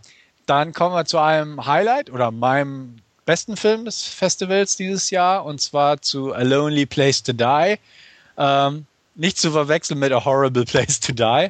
Heißt, glaube ich, so der andere, ne? Ja, ich glaube. Irgendwie, ja, irgendwie, ja, so irgendwie aber sehr ähnlich auf jeden sehr, Fall. Sehr, sehr ähnlich, genau. Ähm, nee, A Lonely Place to Die mit äh, Melissa George in der Hauptrolle habe ich mir angeguckt. Ein äh, britischer Film, gedreht und spielend in ähm, Schottland, in den Highlands. Es geht um, ja, zwei Pärchen und ein Kumpel. Die treffen sich zum Bergsteigen. Ähm, dort ja, zum Kraxeln, sag ich mal, Wandern, Bergsteigen, was dazugehört, in den schottischen Highlands eben. Und ähm, man merkt gleich von Anfang an, die sind nicht alle gut aufeinander zu sprechen. Es sind einfach Leute, die sich ein Hobby teilen und nicht jetzt irgendwie die besten Kumpels. Also die äh, Reibereien gibt es ein paar und man merkt, der eine kann mit dem anderen nicht so ganz, aber gut, sie teilen sich alles ein Hobby und es ist halt nicht so das gängigste Hobby, wo man tausend Freunde findet, die das auch machen. Aber man trifft sich halt zu fünf dort oben und geht ein bisschen kraxeln. Also ja, das ist so die Grundvoraussetzung der Geschichte. Ähm, nach einem kurzen Kennenlernabend, wo die, die Neuen sich gegenseitig vorgestellt werden, kurz äh, geht es auch gleich am nächsten Tag hin. Wettertechnisch können sie nicht den Berg besteigen, den sie eigentlich machen wollen, also gehen sie mit leichtem Gebäck, also nur wenig Schnur und ähnliches, einfach mal ein bisschen wandern, stellen dort mitten in der Wildnis aber fest, äh, irgendwo, irgendwie hört man irgendwie einen komischen Geräusch. Dem Geräusch gehen sie dann nach, ähm, kommen zu so einem Rohr, was aus der Erde steckt, ähm, und hören halt, Mensch, da, da Mensch drunter, so ungefähr. Finden dann halt so ein kleines, ich sag mal, so eine Kiste, äh, in Anführungsstrichen ein Grab, wo man ein kleines Mädchen äh, namens Anna eingesperrt hat. Verängstigt, ähm, kommt aus dem Kosovo, wie man so ein bisschen vor, äh, an der Sprache erkennen kann, spricht kein Wort Englisch, ist aber halt total verängstigt und scheinbar auch schon so seit ein paar Tagen darunter. Ähm, unsere Hauptdarsteller sind nicht dumme Teenies, muss man auch sagen, sie sind ein bisschen gereifter. Sie kommen also schnell auf die Idee, okay, wir müssen hier weg, das ist nicht gut, wir können hier nicht rumhängen, sondern wir müssen so schnell wie möglich halt in Sicherheit kommen, weil wer auch immer sie da unten eingesperrt hat, könnte ja um der nächsten Ecke schon lauern. Man trennt sich daraufhin in zwei Gruppen. Ähm, auch nicht Klischee, Gott sei Dank, sondern man sagt, ähm, es geht einen steilen Abhang hinunter. Die besten Kletterer gehen den Weg. Es ist der schnellste Weg. Damit können sie zur Polizeistation. Die, die das Mädchen mit sich schleppen, ähm, müssen halt den längeren Weg gehen und die, die Polizei informieren, können sie dann entlang des Weges schneller finden auch. Also man trennt sich kurzerhand. Äh, und ja, wie es dann halt in Genrefilmen so üblich ist, das sind tatsächlich Entführer. Und die sind dann recht schnell dabei, weil es jetzt auch ganz nah an Geldübergabe geht. Ähm, und es kommt zu einer erbarmungslosen Hetzjagd durch die Berge. Interessant an dem Film ist, er spielt zwei Drittel in den Bergen und diese zwei Drittel sind mit das Spannendste, was ich seit Jahren gesehen habe. Ähm, absolut großartig. Es sind keine Greenscreen-Sachen, keine CGI-Sachen. Es ist echtes Bergsteigen und das ist, das sieht man einfach. Klar, Stunt-Leute, ja, waren gewiss mit im Einsatz, aber es ist halt nicht unecht. Man sieht halt wirklich, es wird geklettert, die Kamera ist dabei. Äh, es ist teilweise aus der Ego-Perspektive gefilmt, äh, also quasi aus der Helmperspektive sozusagen. Und es ist echt Adrenalin-Kino pur. Und es ist so klasse gemacht, muss man echt sagen. Was auch mit dazu kommt, dass der Regisseur einfach es hinkriegt, das Genre so ein bisschen zu variieren. Ähm, die to also die, die Ableben, sage ich mal, wenn jemand aus dem Leben scheidet, erfahren keinerlei Ankündigung. Also es ist wirklich wie beim Bergsteigen. Ein falscher Schritt, dann kann er drauf, drauf gehen. Und so wird das Gesamte gehandhabt. Es, äh, die haben, die Verfolger haben Jagdgewehre, also kann auch einfach aus einer gewissen Entfernung plötzlich ein Schuss fallen und eine ausschalten. Und diese, diese, die A ist die Reihenfolge der Tode recht unvorhersehbar. B, der Zeitpunkt der Tode ist super unvorhersehbar und sie sind effektiv umgesetzt, die Todesfälle. Und das macht den Film einfach so toll. Und dazu kommt einfach, die haben zwei Jäger in, im Nacken, versuchen da mit einem geschwächten Mädchen und dann auch ein paar Blessuren halt so schnell wie möglich in Sicherheit zu kommen. Das Terrain ist halt extrem fordernd mit halt ne, Stromschnellen im Bach und äh, Steilwände und ähnliches. Und das ist halt ein richtig guter Thriller. Im, zwei, im letzten Drittel verlagert sich die Handlung in eine Stadt hinein. Ich fand es ein interessanter Wechsel, einfach von dieser ja, Agoraphobie-artigen Kulisse in den Weiten, halt in eine klaustrophobische Kulisse der Stadt, denn da wird gerade ein keltisches Übergangsfest gefeiert und äh, die Straßen sind halt voller Menschen, alle verkleidet, bemalt, Feuerwerk, Feuerspucker und es ist halt einfach eine extrem gedrängte Atmosphäre, wo halt hinter jeder Ecke oder hinter jedem Typen im Prinzip der Feind lauern kann. Hinzu kommt, dass noch eine dritte Partei eingeführt wird, ist ein parallel laufender Handlungsstrang. Stellt sich nämlich heraus, der Vater hat für die Übergabe drei Experten entsandt, die halt das Ganze koordinieren sollen und nach Möglichkeit halt die Situation ähm, bereinigen, sozusagen. Und die sind halt auch schwer bewaffnet, die drei, gespielt von Carl Roden, unter anderem, den man aus Hellboy kennt, Eamon Walker äh, aus Lord of War. Und äh, die, die drei Parteien, also die Überlebenden sozusagen, die Jäger und diese dritte Partei treffen halt mitten in diesem Flammenfest aufeinander in dieser Stadt. Der dritte Akt oder das dritte Drittel ist somit nicht unbedingt ein Spannungsthriller in dem Sinne, also nicht mehr so spannend, sondern actionlastig. Ähm, gut gemacht, der Action, also Shootouts und ähnliches ist halt nur anders, das Ganze. Von der Spannung oder halt dieses schräge Setting des keltischen Fests sehr ansprechend anzusehen, definitiv. Und ganz anders halt als die Waldkulisse, aber halt sehr actionlastig, was so ein bisschen auf Kosten der Spannung geht. Ähm, mir gefällt der Film richtig gut. Also ich habe zwischen 8 und 9 von 10 geschwankt. Ich werde ihm starke 8 von 10 geben, einfach weil der letzte Akt so im Vergleich einfach die Spannung nicht halten kann. Ähm, ich fand ihn einfach gut gemacht. Es ist keine gelackmeierte Hollywood-Produktion. Es ist ein britischer Film. Und das merkt man ihm auch an. Also wirklich äh, allein dadurch, dass man wirklich keine Greenscreen-Kreation genommen hat oder CGIs und so. Es ist halt alles wirklich mit ein paar wagemutigen Stuntleuten und Akteuren und äh, robusten Darstellern gemacht. Melissa George hat sich ja eh als robuste Frontfrau in Filmen in letzter Zeit bewiesen. Triangle und ähnliches, da hat sie schon eine gute Figur abgegeben. Hier auch, macht die Rolle perfekt. Ähm, die anderen Figuren sind von der Charakterzeichnung, auch sie, muss man auch sagen, ähm, recht oberflächlich. Äh, allein so diese dritte Partei mit den ja, Übergabeexperten, die sind halt echt grob gestrickt. Die Verfolger sind eindimensional gestrickt und ja, die Hauptdarsteller sind eigentlich auch nicht viel mehr als eindimensional. Das Ganze ging aber zugunsten des Tempos drauf. Also es gibt keine Charakterisierungsphasen. Klar hat jeder seine Eigenschaft und ähm, ein paar Eigenschaften sind auch überraschend, weil man die halt Leute falsch einschätzt. Das ist halt sehr schick gemacht aber zugunsten halt eines zügigen Tempos ist das Ganze halt untergeordnet. Das kann man dem Film natürlich auch ein bisschen negativ anlasten. Aber er geht wirklich gut los. Also er fängt mit einer ähm, ja, Steilwandszene an, die halt wirklich Adrenalin-Kino gut ist, ähm, hat vielleicht fünf bis zehn Minuten halt Kennenlernphase und dann wird auch schon das Mädel gefunden und von da aus ist halt wirklich nur noch eine Hetzjagd. Und das zieht sich halt bis zum Ende durch. Auch schön, wie der Regisseur das Ende variiert hat. Es ist halt etwas anders als erwartet. Viele würden es so ein bisschen antiklimaktisch ansehen, gewiss. Aber es ist halt einfach eine schicke Variation mal wieder. Ich kann den Film definitiv jedem Thriller-Freund ans Herz legen. Ähm, guckt ihn euch an. Ihr werdet, denke ich mal, vielleicht nicht so begeistert sein wie ich, aber gute Unterhaltung auf jeden Fall. Also ich kann mir nicht vorstellen, dass jemand sagt, dass der doof ist. Ähm, außer der ist doof, der sich's anguckt. Nein, also gut, richtig gute Thriller-Kost, muss man sagen. Und das Publikum war echt, ist gut mitgegangen, sag ich mal. Also in den Szenen, uh, und überrascht und man hat gemerkt, also man sieht halt vieles nicht kommen und das hat man am Publikum gemerkt, ist ein schönes Ding. Ich habe auch viel, also Leute hinter mir gehabt, die sagten, nur, das ist so Lückenbüßer-Film. Ich glaube, der wird so voll konventionell und so. Und die sind echt super zufrieden rausgegangen und, und das, das trifft's eigentlich. Also ich bin mit guten Erwartungen reingegangen, habe genau das bekommen, was ich wollte. Aber ich habe halt gemerkt, um mich herum wurden viele Leute positiv einfach von dem Film überrascht und äh, spricht für sich. Und lege ich dir auch definitiv ans Herz, Andreas, und unser Zuhörer auch. Ja, also ich hatte nicht auf dem Radar, muss ich ganz ehrlich sagen. Also hatte auch nicht erwartet, dass du den so gut siehst. Hab mhm. auch ähm, schon Stimmen gelesen, die eigentlich aber das Übliche ne sagen, nämlich, ah ja, äh, so mal wieder so ein Backwood-Film so ein bisschen, ähm, war à la Highlane, den es ja irgendwie letztes Jahr, glaube ich, gab. Ja, den kenne ich. Diesen Franzosen, der zwar nichts mit Mädchen hatte, aber auch in den Bergen schon spielte, mit so einem zwar nicht mit Jägern, aber halt so äh, Backwood-mäßig und mhm. äh, in, in, in eine ähnliche Richtung hatte ich jetzt den auch einsortiert, dass du da natürlich gleich so begeistert bist. Ähm, ja, bleibt mir gar nichts anderes übrig, als den zu gucken, sobald ich den irgendwo in die Finger bekomme.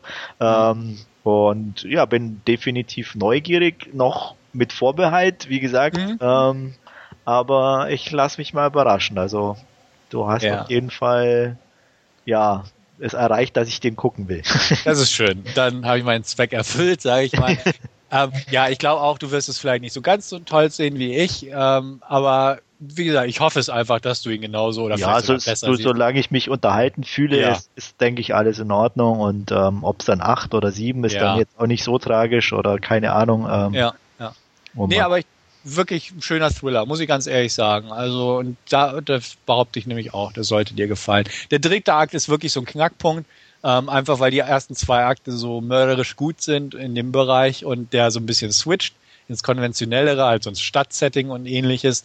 Aber wie gesagt, damit konnte ich irgendwo leben. Ich habe halt gemerkt, da wollte der Regisseur halt bewusst das Szenario grundsätzlich ändern und hat halt mehr auf Action gesetzt. Aber also, wie, wie man wohl raushört, mir hat er echt gut zugesagt. Ja, ich werde gucken. Mhm. Mach das.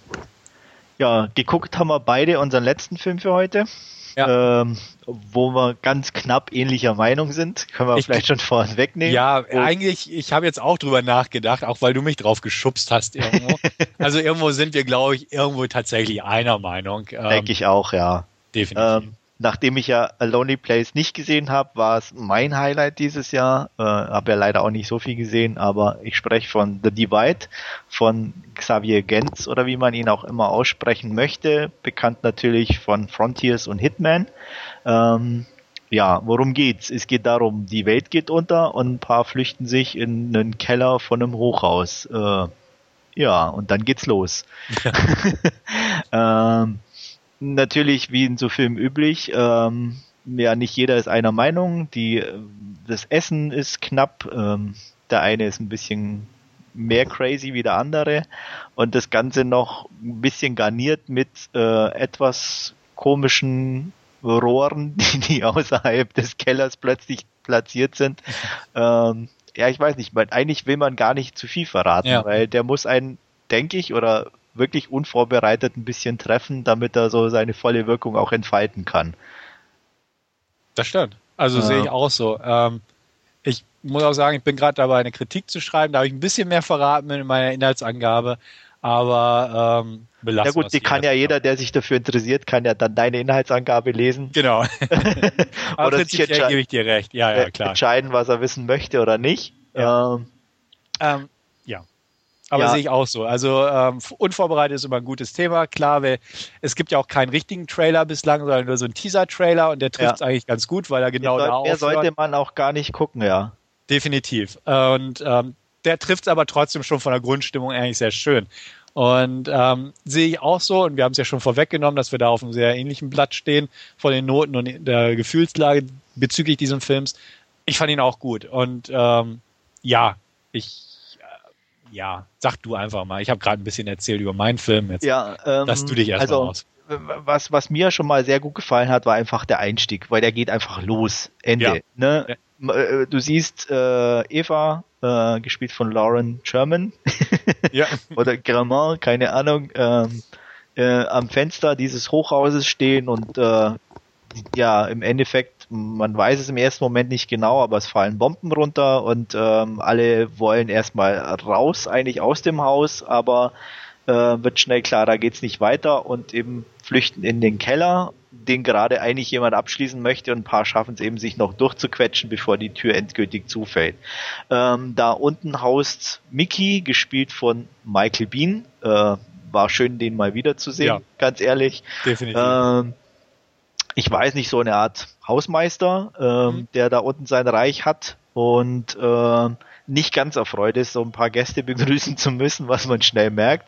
Ähm, und der reißt auch relativ schnell das Kommando an sich. Ähm, mit dabei sind eben die Eva, gespielt von Lauren Sherman, und ähm, Josh von Milo Ventimiglia verkörpert, den der eine oder andere auch aus diversen Serien kennt, und auch einer ja sehr bekannten, aber auch relativ alt gewordenen Rosanna Arquette, ähm, die aber auch ähm, ziemlich passend für die Rolle ist. Und ähm, ich glaube, ich weiß auch nicht, aber die, der, ich sage mal immer ganz gehässig, der Quotenschwarze, äh, äh, gespielt von Courtney Vance, der Ja. war, den kannte ich auch irgendwie aus ein paar Serien, glaube ich, irgendwo. Der spielt so. bei Criminal Intent. Genau, irgendwie sowas, genau, hatte ich im Kopf. ja. Genau. Ja. Äh, also schon solide Darsteller, auf jeden Fall. Ähm, ich habe zwar trotzdem das Gefühl, die sind alle so ganz dezent am Overacten, Ja. aber das hat trotzdem irgendwo gepasst. Ich weiß auch nicht, sondern weil, weil man es einfach so in, in diese, diese klaustrophobische Atmosphäre irgendwie das Gefühl hatte, ich, dass da jeder sich so, ich sag mal, überdreht aufführen würde. Mhm. Äh, und von daher fand ich zwar ein bisschen befremdlich zu Anfang, aber habe mich dann auch irgendwie relativ schnell damit abgefunden, komischerweise. Und es fand es dann auch nicht mehr so störend. Ähm, und ich fand einfach von, von der Entwicklung her, was jetzt in dem Luftschutz oder in diesem Bunker oder Keller selber abführen, sehr nachvollziehbar war, weil irgendwie versuchen doch alle sich erst normal zu verhalten, aber es über kurz oder lang dann natürlich nicht aufrechterhalten können. Parallel dazu muss man sagen, findet kurz außerhalb noch was statt, was ich merkwürdig, aber definitiv interessant fand. Mhm. Und eigentlich, was ich, das Einzige, was ich so ein bisschen dem Film ankreide, ist, dass das nicht weiter verfolgt wurde oder äh, auch irgendwie nie wieder thematisiert wurde, sondern eigentlich nur als Aufhänger dazu verwendet wurde, dass die wirklich da unten eingesperrt werden, also auch nicht mal mehr raus können. Ähm, ja, und so die ganze Entwicklung fand ich dann schon extrem interessant. Und was für mich auch sehr außergewöhnlich ist, was man natürlich auch sehr hoch dem Film, finde ich, anrechnen muss, ich fand den Score echt klasse. Ähm, nichts Neues irgendwie, mir kam auch der Sound bekannt vor irgendwie, aber er hat gepasst wie die Faust aufs Auge. Ja. Ähm, Score auch lobend erwähnt. Ähm, erwähnenswert auf jeden Fall, fand ich auch sehr schick.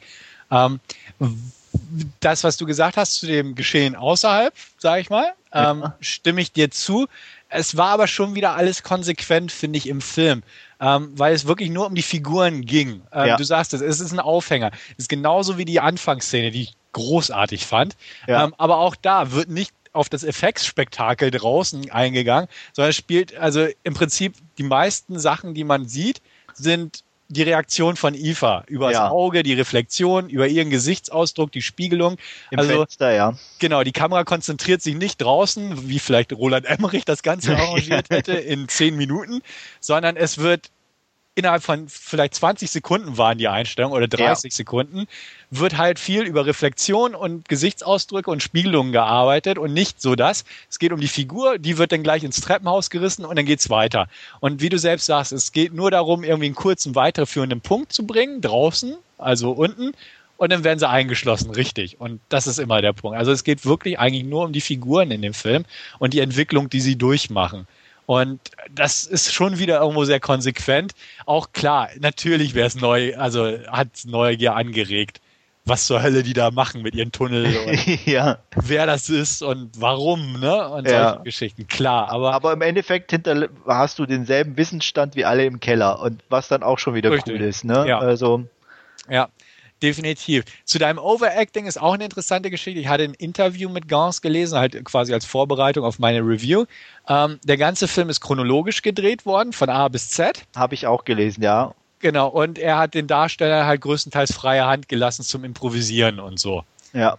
Und, und er hat sie sogar, glaube ich, dazu angehalten, ein bisschen zu hungern, was man, genau. glaube ich, vor allem an dem Bobby, äh, ich weiß gar nicht, wie er, der, der, also der nicht Milo Ventimiglia, sondern sein Glatzenkumpel. Genau, sein Glatzenkumpel. Äh, extrem sieht, aber das war auch richtig gut irgendwie. Also das hat schon, schon, schon gepasst. Also die genau. zwei waren ja wirklich schon ja. der Oberhammer irgendwie. Ja, die haben sich gegenseitig hochgepusht irgendwo. Aber absolut, ja. Ja, und das, das macht's auch. Und auch am Ende einfach, wie die aussehen, die Typen. Ja.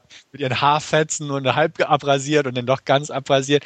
Klar geht's irgendwann total over the top. Klar sind Bobby und also die beiden beiden dicke Kumpels und am Ende geht es auch noch, ständig fallen halt, äh, ja, äh, homophobe Bemerkungen und sowas und am Ende zieht auch noch ein Kleid an und trägt Lippenstift aus. Also das geht einfach over the top. Absolut. Aber es ist immer noch so schräg, dass es irgendwie ja, einfach effekt, man merkt. Und effektvoll und effektiv. Ja. Also weil du in dem Moment äh, ja, einfach, ja, es ist so, ne? Ja. Also. Ja, es ist halt so. ja. Aber es sind halt so viele Kleinigkeiten, die einfach so gut sind. Also auch die Bemerkung mit Rosanna Arquettes Brüste, dass die doch so ein bisschen runterhängen. Ja. Und den Rest des Films waren die halt mit Tape so hochgeklebt. Voll Kanne, ja, genau. Und, äh. und solche Sachen. Und auch, auch so Kleinigkeiten fand ich eigentlich sehr schick. Sie wird ja eigentlich zu so einer Sexsklavin Marionette, ja. ohne jetzt zu viel zu spoilern. Und in dieser einen Szene einfach, wo ihre Hände so hochgebunden war, sah das auch noch aus, als wären das so Maria äh, Mar Ja, wobei sie ja lustigerweise aber die eine selber betätigt hat. Ja, ja. Also sie hat sich ja praktisch selber als Marionette Richtig. sozusagen ähm, also Richtig. auch da so diese, diese Ambivalenz auf der einen Seite, äh, ja, will ich eigentlich hier gar nicht, aber andererseits bleibt mir auch gar nichts anderes genau. übrig. Und was auch sehr stark in dieser einen Szene ist, als sie da praktisch von den beiden wieder abgeholt wird und irgendwie da mit, mit weinenden Augen und doch ja. nichts machen kann. Äh, und genau. ich fand es auch sehr konsequent, wie wie es mit ihr dann weitergeht, ohne ohne groß das vor, äh, nach außen zu kehren, sondern irgendwie einfach war das dann so wieder genau. auch. Ne? Diese einfach Tatsache, zack. Und das war schon ziemlich klasse. Also ja, fand ich auch. Also ähm, deswegen, das hat alles ganz gut gepasst. Definitiv. Eigentlich sehr effektvoll, aber auch irgendwie schon ein deprimierender Film. Ja, so vers auch verstörend irgendwo. Ja. Also einfach so von der Art, wie die einfach abgehen und ja. ähm, dass man es eigentlich genau weiß, weil ähm, die einzige, die halt nicht overacted, ist halt wirklich Eva. Die ja. ist halt sehr, äh, fast schon teilweise ein bisschen katatonisch, also sehr in sich gekehrt alles und ruhig und noch so der ruhende Pol, während alle anderen um sie herum durchdreht. Und ja. eigentlich dadurch auch so ein bisschen Anspannung. Und sie wird sehr lange irgendwie aus dieser Gleichung rausgehalten. Ja. Weil man, weil man könnte echt denken, ne, man hat hier halt eine sehr attraktive Frau, abgesehen davon, dass sich auf Lauren German steht. Ähm, attraktive Frau, ruhig und ne, gebildet und alle drehen um sie herum ab. Ja. Aber sie ist halt so die einzige noch Frau, die auch unangetastet bleibt, in Anführungsstrichen. Ja. Und ähm, ja, das gut, gegen Ende da wissen wir ja, wie es weitergeht. Aber ähm, fand ich halt auch so eine interessante Entwicklung halt der ganzen Figuren. Klar, es ist klischeehaft irgendwo auch. Ja, natürlich. Äh, logisch, aber ähm, es, es war einfach interessant anzusehen, ob man jetzt halt diese, diese David Fincher Kamerafahrten hätte einbauen müssen und ähnliches. Naja, gut, sie sahen nett aus. ja, wie gesagt, es war effektiv und ähm, hat was an, wie gesagt, ich fand den optisch einfach klasse umgesetzt für so, so ein Mini-Budget, was ich nämlich auch noch gelesen habe. Eigentlich sollte der Film irgendwie, glaube ich, gecancelt werden. Ja. Und irgendwie haben sie noch über einen Mitarbeiter der Filmfirma, dessen Eltern haben noch ein paar Millionen genau, zugeschossen, um den dann zu realisieren. Also ja. schon eh sehr merkwürdig. Ähm, aber genau.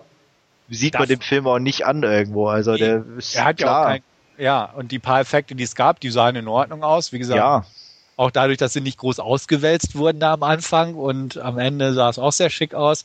Und ähm, gefiel mir halt auch, es waren halt auch einfach ein paar coole Szenen, so einfach nur so sau coole Szenen drin, wie ähm, als, als der eine, ich weiß ja nicht, jetzt Bobby oder Ricky oder wie auch immer, da seine Glatze rasiert bekommt, eingewickelt in einer amerikanischen Fahne und ja. einfach weinend irgendwo da sitzt, obwohl er eigentlich der kranke Bastard, Bastard ist. Ja, also, aber in dem Moment wirklich so, so, aber du auch halt so wirklich merkst, so. Ja, der ist einfach die, kaputt, der Junge. Der ist fertig, ja. ja. Und, und da kommt es super rüber. Und das muss ich auch sagen, klar, mit einem Overacten und, und was da mit drin ist, aber so, so die, die Kernszenen, sage ich jetzt mal, die sind klasse gespielt. Ja. Also von, von, von jedem, der da irgendwie dann, ja. äh, wie gesagt, ich bin auch vom Milo, wie auch immer ja, heißt, genau. Ventimiglia, auch kein Fan. Ich finde auch nee. keinen großartigen Schauspieler, aber die paar Szenen, die er dann so, so hat und, und die, die passen auch dann wieder. Also. Richtig. Ja, definitiv. Und ah, auch apropos Overacting, aber trotzdem cool, Michael Bean natürlich. Michael Bean, klasse. Michael Bean. Feuerwehrmann 9-11, wo er wahrscheinlich seine Frau verloren hat. Also ja, alle New York und Kind, ja, alle mit eingebaut und ähm, ja, ja. Ähm, ich, ja und trotzdem irgendwo auch so diese Mischung zwischen auf der einen Seite helfend ähm, mhm. und, und trotzdem für sich bunkernd, also so auch so diese, diese Ambivalenz. Ja. Also im Endeffekt hat halt jeder irgendwie zwei Gesichter, der da irgendwo dabei ist. Also Klar, schon, auch, auch, auch der, der Freund von, von Iva, äh, auch ziemlich, ja, kranker Typ eigentlich in gewisser Art und Weise, mhm. äh, was dann auch in der einen Szene, also ihr ja vorwirft sozusagen, sie von der Straße geholt zu haben äh, ja. und sie ihn jetzt trotzdem links liegen lässt, so, also so diese ganze, ja, jeder hat so seine zwei Seiten und die kommen halt da irgendwie zum Tragen da unten. Mhm, definitiv. Äh, es gefiel mir halt auch. Es war einfach so ein, so ein gutes Konstrukt. Klar, man hat die Klischees und das Overacten, aber es funktioniert einfach, weil man, ja. Äh, also einfach im Kontext passt es. Punkt. Ja. Und das, das auch alles sehr gut gemacht. Und wie du selbst gesagt hast, der Score ist schick und äh, es ist super düster gemacht, aber trotzdem einselig das Ganze. Und es, ja, auch das Ende ist einfach konsequent irgendwo durchgezogen. Ja. Und äh, das Ganze passt einfach ganz es ist nicht zu brutal ausgewälzt. Nee, aber die meisten Sachen waren sogar eher weggeschnitten dann richtig, irgendwo auch. Richtig. Also irgendwo, ist, man sah es nur im Ansatz, also äh, oder oder von der Ferne oder irgendwas. Also ja. äh, ob, obwohl er trotzdem sehr heftig natürlich wirkte auf eine gewisse Art und Weise. Äh, aber ich kann, weiß auch nicht. Also ich kann mir vorstellen, dass es viele gibt, die den wahrscheinlich scheiße finden werden. Also ich da bin ich mir sicher, ähm, dass denen das Overacten auf die Nerven geht oder alles. Mhm. Ähm, für mich war es rund, unterhaltsam in Anführungsstrichen. Äh, ich, wie gesagt, Score geil, die Optik war klasse, die, die, die Entwicklung der Story fand ich absolut gut und unterhaltsam und nachvollziehbar und ja, den will ich unbedingt auch haben. Ja, auch. äh, den will ich nochmal gucken können und ähm, gute 8 von 10 von mir auf jeden Fall.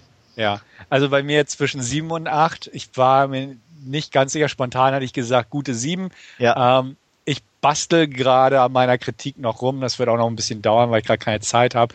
Ich weiß noch nicht genau, wie die Endnote ist.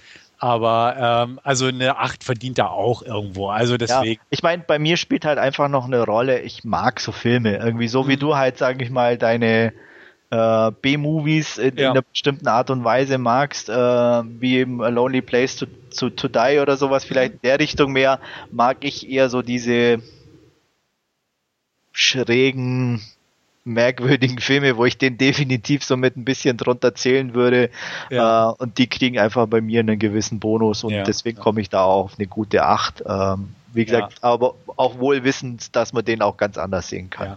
Also wie gesagt, ich kann es nachvollziehen, deine Bewertung definitiv. Ich sehe es nicht sehr anders. Und also wie gesagt, wir haben uns jetzt auch nicht irgendwie gerade irgendwie gegenseitig in die Haare bekommen über bestimmte Punkte, sondern stimmen nee. uns eigentlich dazu. Also kann ich absolut unterstreichen. Ist alles, halt wirklich nur eine Gewichtungssache im Endeffekt. Genau. Ähm, aber ich, ich, sag mal so, ja. dem, den einzelnen Punkten nach sind wir uns ja relativ einig. Richtig. Und ich will ihn auch auf jeden Fall in meiner Sammlung sehen demnächst, wenn ich mal die Chance habe und freue mich auch schon, den wiederzusehen und ja. bin auch eigentlich sehr, sehr zufrieden aus dem Kino gegangen und äh, ja, fand ihn auch gut, auf ja. jeden Fall. muss auch sagen, weil es ist immer relativ oder man weiß nie, was dahinter steckt, aber bei der IMDb auch 116 Bewertungen inzwischen mit einem Schnitt von 8,0. Mhm.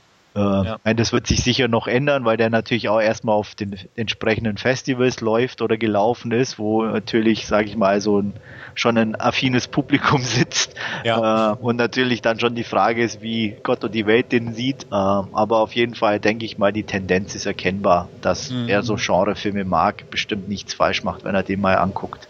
Nee, denke ich auch. Ja. Jo. Dann war's das für dieses Jahr. Mhm nächstes Jahr auf ein neues. Mir hat es mal wieder sehr Spaß gemacht, mich mit dir auszutauschen. Ja. Und ich hoffe, den Zuhörern hat es auch ein bisschen gefallen. Und wir hören uns irgendwann demnächst zu einem regulären Podcast wieder. Und ja, bis dahin macht's gut und tschüss. Jo, auch von meiner Seite danke fürs Zuhören, hat Spaß gemacht. Bis demnächst wieder. Tschüssi.